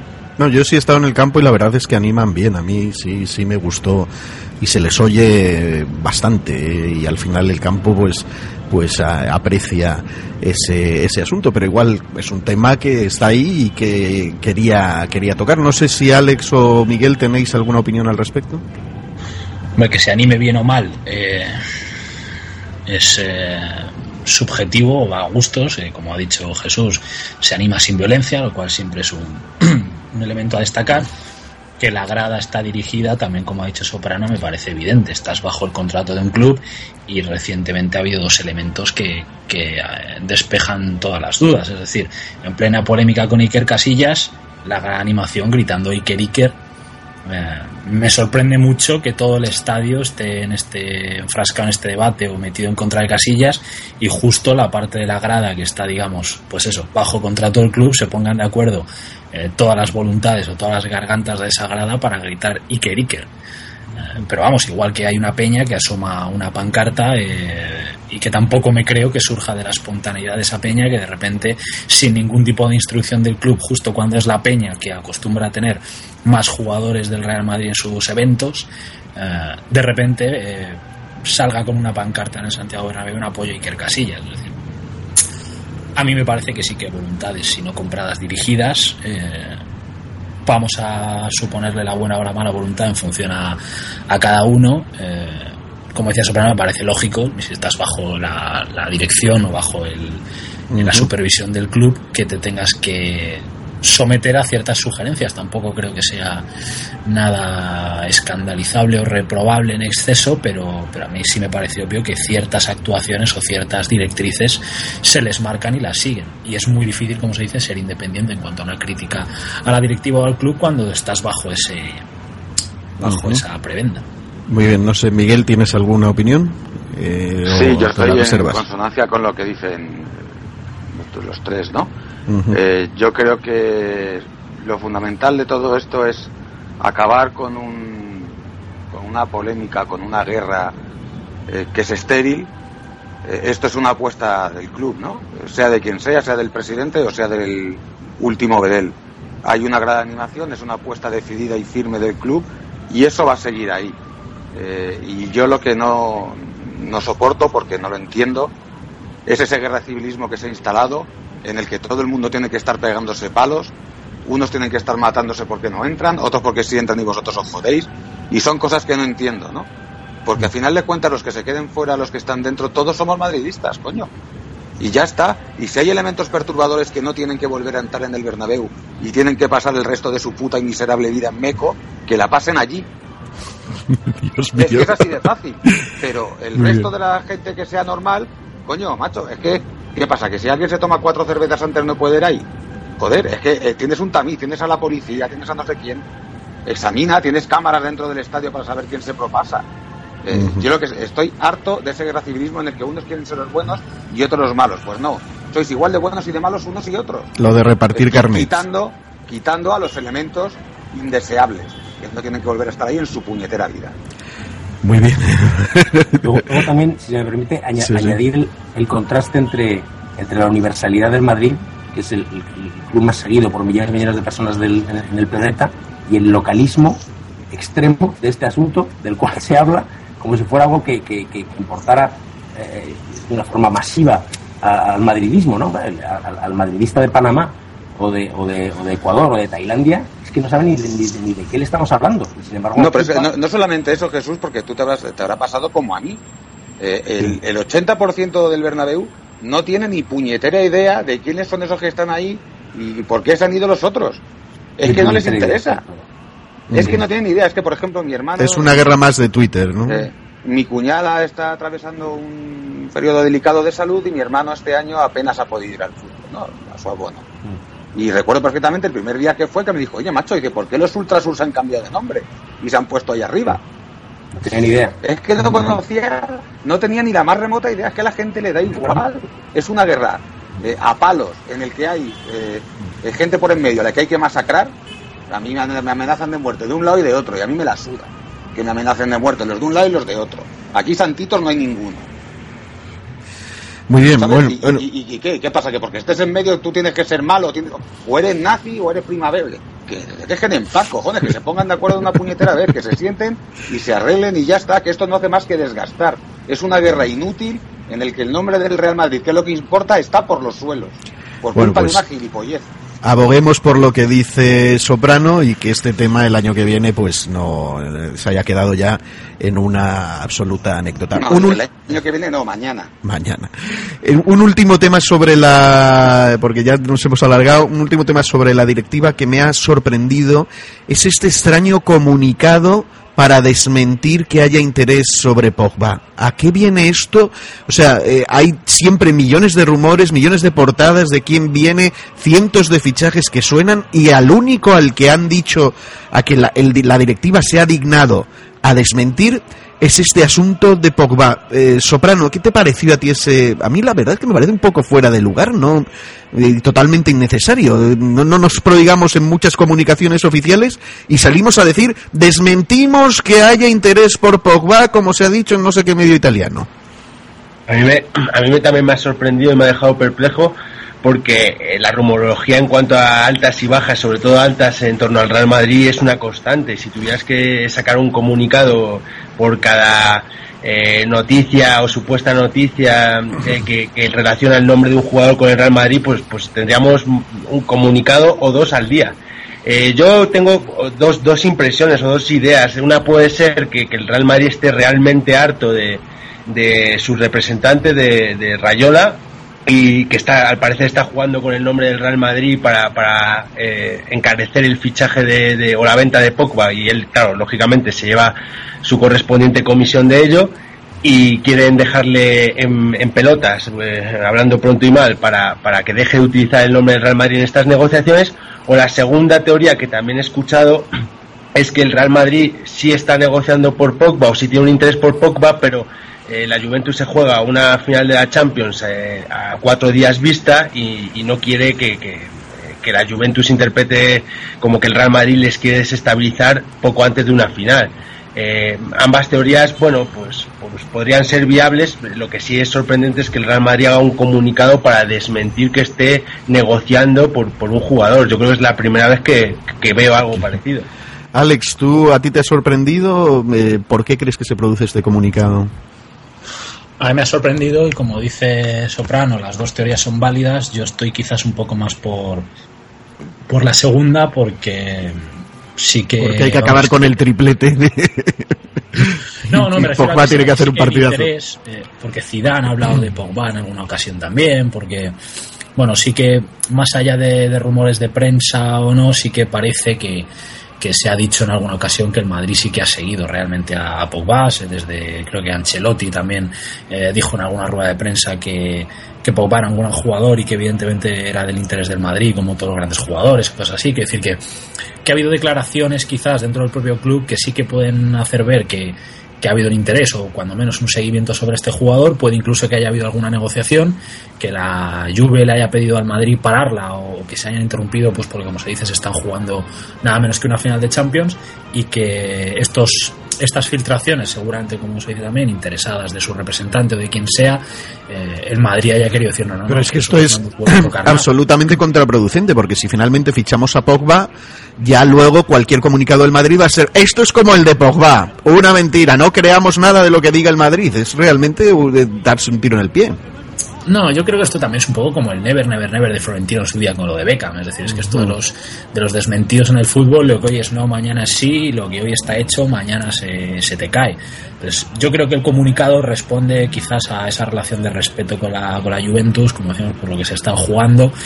Haya habido negociaciones, esté habiendo negociaciones o no, da la sensación de que el Madrid lo que quiere es desmarcarse de cualquier cosa que pueda perjudicar ahora mismo enturbiar el, la concentración de la Juventus de Turín en finalizar su temporada con, con la Champions o intentarlo y, y que si tienen que negociar realmente por Pogba o por, o por cualquier jugador, además da la sensación de que entre ambas directivas hay una muy buena relación actualmente, eh, no se vea enturbiada por, por rumores eh, interesados. Creo que responde a eso porque si no, como hemos dicho, es que si hay que estar sacando un desmentido por cada rumor de fichaje o por cada periódico que publica una supuesta oferta a un jugador, pues, pues no paramos. Bueno, pues no sé si los dos que quedan por opinar sobre este tema quieren hablar. Si no, eh, quiero pasar a una última cosa que a mí me ha sorprendido.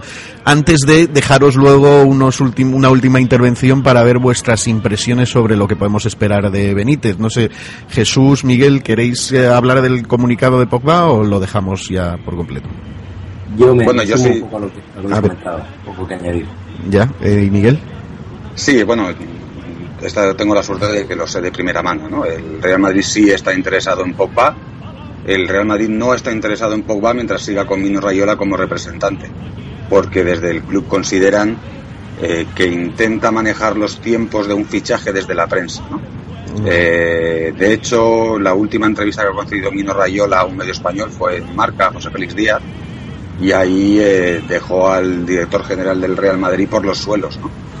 Eh, le atacó gravemente. Eh, eso no creo que ayude mucho en una negociación, tanto es así que el, que, Real Madrid ha hablado con Pogba en numerosas ocasiones y Pogba sabe que mientras siga con Rayola aquí no va a venir. Eh, tengo un amigo muy cercano que estuvo en la fiesta eh, post-escudeto de la Juventus, invitado por Morata, que también es íntimo amigo suyo, y tuvo la ocasión de estar charlando con Pogba y Pogba estaba desesperado. Estaba desesperado diciendo, es que desde la última vez que hablé con él, con el club, con el Real Madrid, y me dijeron lo de Rayola, no he vuelto a tener ni la más mínima noticia suya. Sí ha habido otros clubes que me han llamado, pero el Real Madrid no ha hecho ni el menor movimiento desde que me dijo lo de Rayola, y yo quiero ir al Real Madrid. Bueno, interesante, interesante novedad. Eh, voy a pasar a, a- a una cosa que ha pasado muy, muy desapercibida y que tiene que ver con el famoso vídeo de En el corazón de la décima.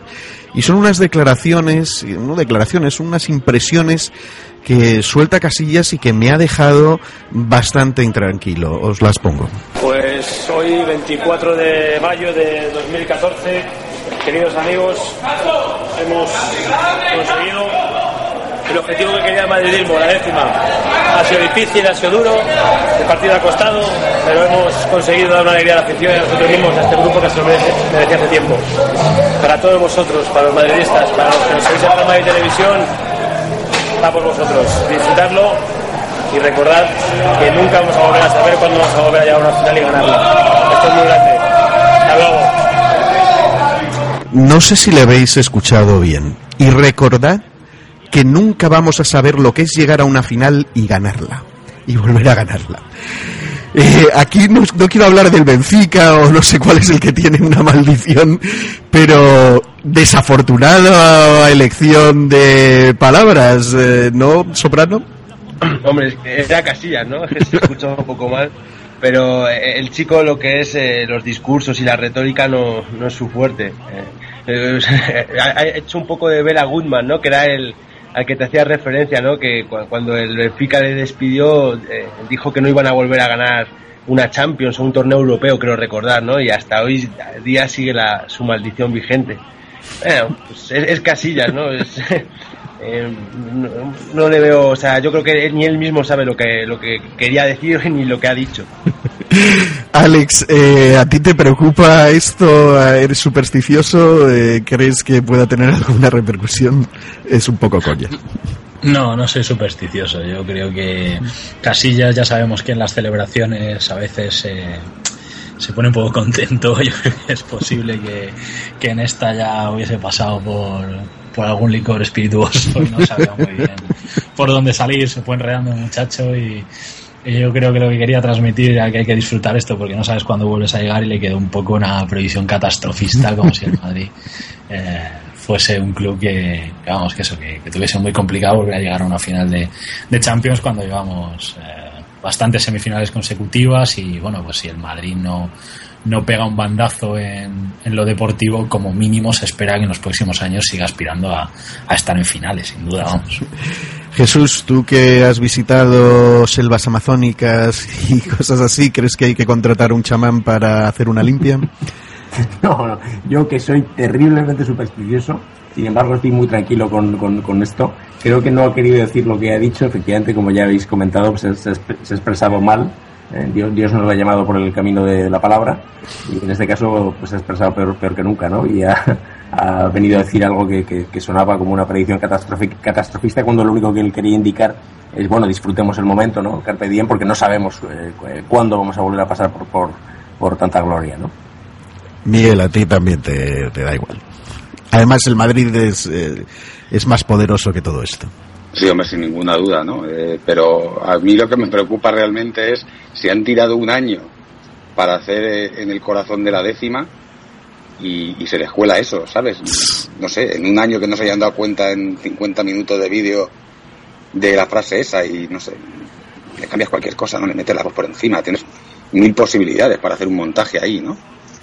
o, lo, o, sea, o, no lo pones. El, el, documental hay cosas que están muy bien y otras cosas que sobran, ¿no? A mí me sorprende del documental también que siempre se ve a Gareth Bale solo. O sea, no, no tenían ninguna imagen en la que salga con alguien, siempre le sacan solo. Mm. Comiendo solo, leyendo solo, paseando solo. Y coño, hecho ponerle con alguien.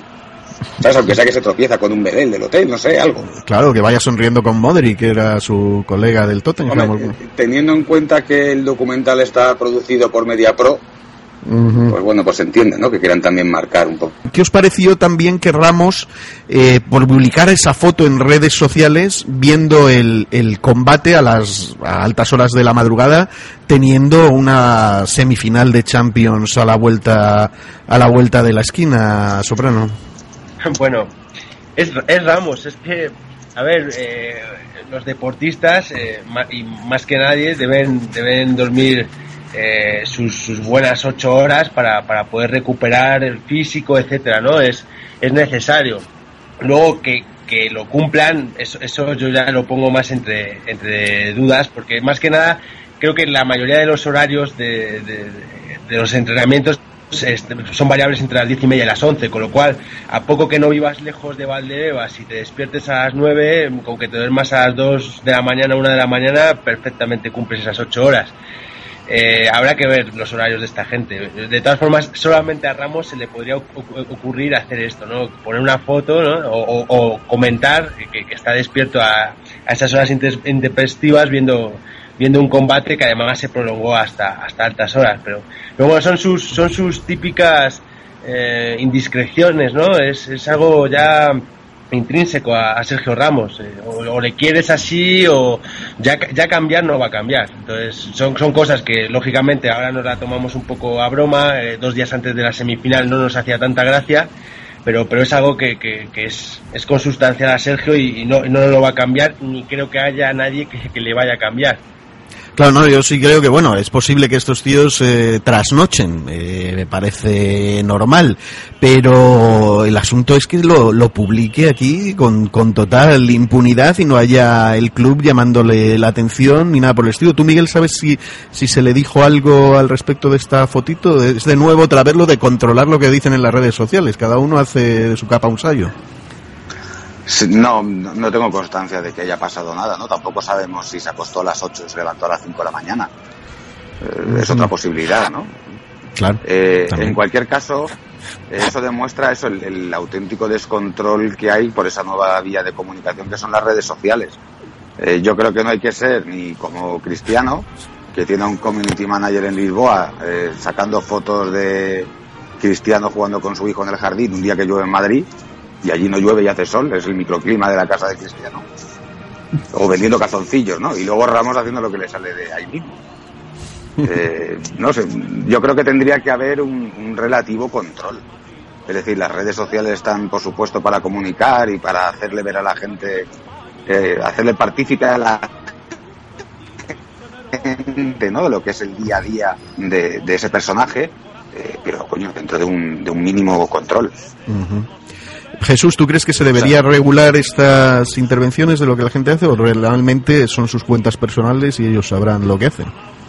Es complicado, sí, pero yo efectivamente creo que debería haber algún tipo de, regulación, ¿no? En este caso, el, tema concreto de, de, haber estado viendo el combate de boxeo por la noche, me, preocupa más la, poca cabeza de poner, de poner el tweet sin darse cuenta de que iba a desatar comentarios al respecto, de que se acuesta tarde, que el hecho en sí, ¿no? Entonces, eh, pero sí, yo sí, sí creo que debería haber algún, tipo de, control, especialmente en el caso de Sergio Ramos, ¿no? Que hemos comentado, ya hemos comentado que cada vez que abre la boca o cada vez que, tuitea, cada vez que coge el iPhone, pues es para echarnos a temblar, ¿no? casi nada bueno suele, suele salir de ahí, ¿no? E insisto en que yo sigo pensando, soy de los que, de los que le defiende a pesar de todo. creo que es un jugador esencial. Vete a saber si, si Benítez será por fin la persona que sea capaz de, hacerle jugar con, con, más inteligencia, con más solvencia eh, y si, si, hay un entrenador que consiga eso, y, ojalá Benítez lo, lo, sea, yo soy de los que opinan que tenemos el mejor o uno de los mejores centrales del mundo, ¿no? Me falta, me falta Alex por, por eh, conocer su opinión de este asunto del control de las redes sociales, porque también hay otro ejemplo. Eh, Arbeloa pone un tuit inocente sobre una guía que no, que probablemente no, no leyó, ni revisó, ni nada, y enseguida se lanzaron y creo que le, le dieron, este sí le dieron un toque por algo que hizo en su red social. A Sergio Ramos pone que está despierto a las 5 de la mañana, eh, 48 horas antes de una semifinal de Champions y no hay ni un solo toque. Yo creo que es difícil controlar estas cosas, sinceramente. Como dice Miguel, tampoco sabemos si, si Sergio Ramos hizo lo que hice yo, como ha dicho él, para ver ese combate. Yo también hice algo parecido. Me eché a dormir una especie de presiesta muy temprano, luego me levanté, aguanté hasta hasta las 7 de la mañana, que finalizó entre unas cosas y otras todo aquello. Eh, entonces no sabes realmente cuál es la pauta de sueño de Sergio Ramos. A mí lo que sí me preocupa es que yo puedo hacer eso porque al día siguiente, si tengo que aguantar o no, pues es mi responsabilidad y no, no tengo que jugar un partido de fútbol 48 horas después, ni tengo que mantener un ciclo de sueño X. Pero un jugador de fútbol, aunque haga eso y duerma 8 horas, seguramente le trastoca sus ciclos de sueño.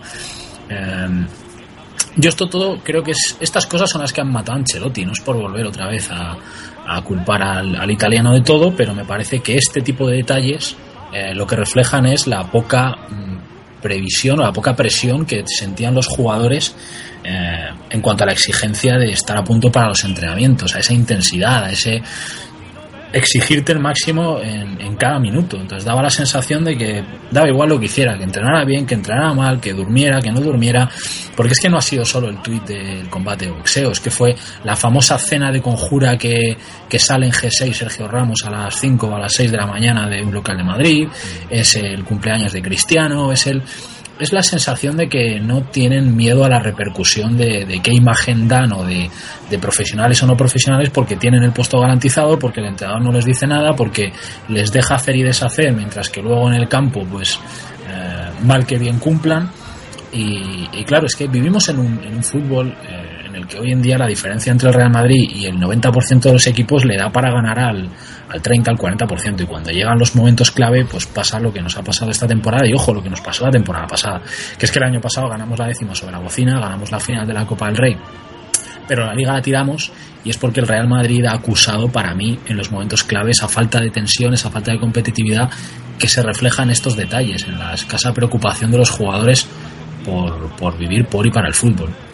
Bueno, pues ya ahora vamos a ver si opináis si eh, Benítez es el adecuado para poner remedio a estos males que hemos eh, podido apreciar. Eh, os voy a dar chance para que me deis vuestra opinión de qué creéis que podemos esperar que llegue de la era Benítez y no sé, podemos empezar a lo mejor por Miguel. Bueno, yo parto de la base de que Benítez no me gusta, no me gustaba ni en el Liverpool cuando ganaba Copas de Europa, pues no creo yo que a estas alturas me vaya a convencer. En cualquier caso, sí que le deseo la mejor de las suertes. Y si trae la undécima, la duodécima y la decimotercera de un tirón en las tres temporadas que firma, pues fantástico, ¿no? Que a fin de cuentas es lo que queremos todos. Eh, tampoco creo que sea yo quien el que la persona adecuada para valorar por qué le han traído, ¿no? Yo no sé exactamente si es por su mano dura, si por tener un montón de cacharritos en el iPad, si es porque va a domesticar a las fieras o por qué. Eh, no sé exactamente qué es lo que están buscando en el entrenador que tiene que guiar a esta plantilla. Eh, eso, la mejor de las suertes y, ojalá salga de aquí el día que salga con un currículum colosal. Jesús, ¿a ti te ilusiona haber contratado un entrenador que aparentemente no estaba con la pendiente eh, de su carrera al alza? Me, ilusiona regular. Respondiendo un poco a lo que continuando lo que, lo que decía Miguel y especulando un poco, ¿no? Que, buscan, pues a lo mejor buscan, y se ha sugerido a lo largo de este debate, ¿no? Buscan eh, una especie de réplica de Mourinho, pero que se lleve bien con la prensa y que, y que no cree y que no cree incendios, ¿no? Que, que, que, imponga mano de hierro en el, en el vestuario, pero que esa mano de hierro no derive en, en, bueno en, una confrontación con la prensa que, se, se, piense que no va a traer nada nada bueno ¿no? imagino quiero, intuir que eso es un poco lo que están buscando con esta con esta contratación ¿no? Eh, no sé si estoy diciendo algo que tiene sentido pero en cualquier caso eh, yo eh, como, como me llaman happy y estas cosas pues siempre intento intento ver el lado positivo intento quedarme con, con una hipótesis razonable de que las cosas pueden ir bien creo que el Real Madrid este año ha jugado bastante bien durante, durante muchas fases de la temporada y creo que le ha faltado, eh, ha adolecido de algunas de las cosas que habéis dicho, pero ha adolecido sobre todo de inteligencia, de solvencia en muchos partidos decisivos, ¿no? Y quiero pensar que este señor tan metódico pues es capaz de darle a este grupo de excelentes, extraordinarios jugadores, a esta extraordinaria plantilla, porque la tenemos, esperemos que no haya muchas bajas, eh, sea capaz de darle esa solvencia, esa, esa inteligencia eh, de tal forma que no solo jueguen muy bonitos, sino que jueguen para ganar y que, ganen, ¿no? Yo estoy ya en, la onda positiva, deseo, como decía Miguel, que le, vaya muy bien y como lo deseo, lo, en cierto modo y hasta cierto punto lo creo. Soprano, eh, ¿tú crees que por fin tendremos a lo mejor un entrenador que ponga a los jugadores donde pueden rendir a su máxima expresión? ¿O volveremos a ver otras cuestiones? ¿Qué esperas de la era, de la era Benítez? La verdad para mí Benítez es una incógnita, o sea, es que es un entrenador que, que no le, como llevo insistiendo un par de semanas, no creo que case del todo al 100% con algunos jugadores que tenemos en la plantilla. Mismamente él eh, siempre da sus alineaciones, cuando le habla de fútbol siempre empieza, por ejemplo, un esquema táctico, 1-4-4-2. Él, él, cuenta con el portero como, iniciador del juego. Eh, quiere porteros que sepan jugar con los pies, que inicien, que den salida de balón. Eso no lo tenemos. Entonces ya, ya de, inicio habría que hacer cambios positivos en este caso. Luego hay jugadores como Ramos, Marcelo, etcétera, eh, Benítez le gusta un poco más de cemento en el centro del campo. La era de Ancelotti se ha, distinguido más, sobre todo el segundo año, por, por eh, tener tres jugadores de mucho toque, de mucho control posicional y de, amasar mucha posesión de balón como forma de defenderse, pero no de un recuperador, de un tipo sólido ahí en el centro del campo. Entonces, en ese caso, para mí es una incógnita. Habrá que ver qué, jugadores eh, quiere el que se queden, qué jugadores quiere que se vayan, qué jugadores se van a traer, etcétera eh, Benítez no es el mismo el del Liverpool con el del, el del Nápoles. Eh, de hecho, esa es otra de las incógnitas que me, que me surgen con Benítez. Benítez ya lleva cinco años alejado de los cuatro o cinco años alejado de los focos de los grandes equipos. Es cierto que estuvo en el Chelsea, ganó una Europa League, pero llegó de rebote, cayó en la Champions. La Europa League, pues es una competición de segundo orden y en el, Chelsea no le quería ni directiva ni afición. Eh, su paso por el Nápoles ha sido irregular este año. Eh, ha encajado 53 goles, quiero recordar, en la liga, que es una brutalidad y más para un equipo de Benítez que siempre se ha caracterizado por una muy buena basculación. Su Liverpool era una orquesta basculando eh, y defensivamente eran equipos muy trabajados. Es muy estudioso, muy metódico en lo táctico. Entonces, en ese sentido, para mí es, un poco incógnita porque el Benítez de ahora, del Nápoles, no es el mismo que, el que era hace 4 o 5 años. Entonces, y, aquí, y también un club como el Madrid te, exige ceder en ciertas cosas. ¿no? O sea, no creo que, eh, por ejemplo, él, él pidió para el Liverpool a Benayoun o sea, le pide eso a Florentino y a Florentino le da un jamacuco. Entonces, eh, son cosas que, que yo creo que, que, hay que ver cómo se va desarrollando. A priori es un entrenador que yo creo que no nos ilusiona a ninguno. Eh, su llegada aquí retransmitida por Pedro Pablo San Martín de las eh, tampoco ha ayudado a crear un clima favorable. Según el marca, estoy leyendo ahora mismo la portada, mañana se va a hacer oficial el fichaje y a ver cómo, cómo se desarrollan. Eh, yo creo que a partir de finales de agosto, principio de septiembre, ya podremos conformarnos una imagen más nítida de lo que va a ser la primera temporada o lo que quiere hacer desarrollar aquí Benítez. Alex, me queda tu opinión. ¿Qué esperas de la era Benítez? Durará, durará hasta el rurrón. Eh, si por mí fuera, lo destituiría antes de que haya firmado el contrato.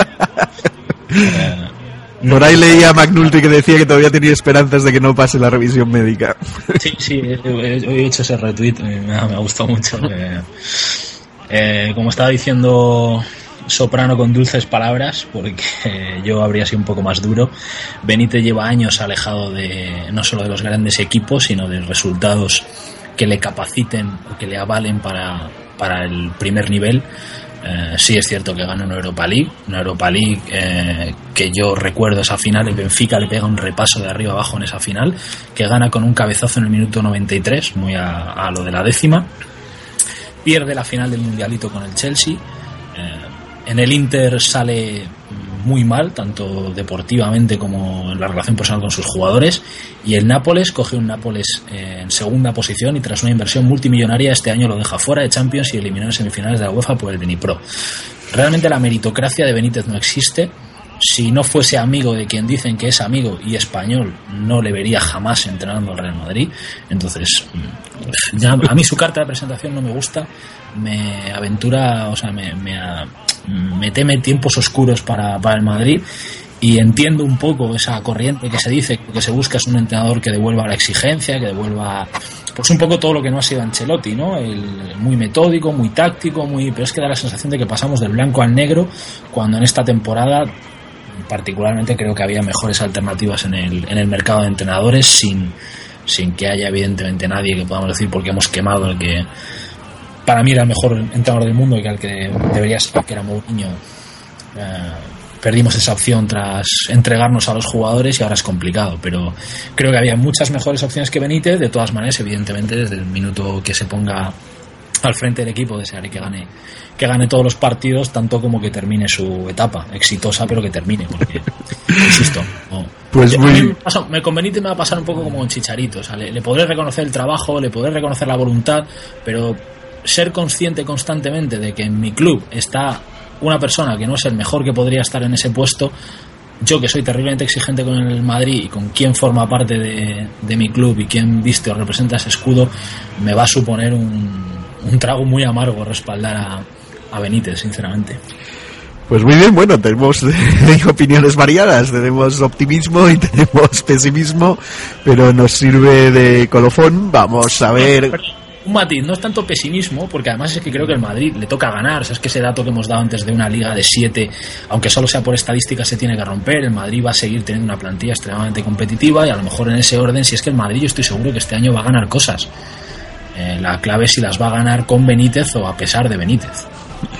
En cualquier caso, eh, ahí queda. Hemos tenido, pues, no sé, déjame calcular, casi una hora cincuenta de podcast. Espero que a todos nuestros oyentes les haya gustado. Decirles que realmente esto no va a ser periódico, no regresa la periodicidad del podcast más madridista de todo el Internet. Vendremos cuando, cuando nos sintamos con, con las ganas y con, y con, con la necesidad vital de utilizar esta plataforma.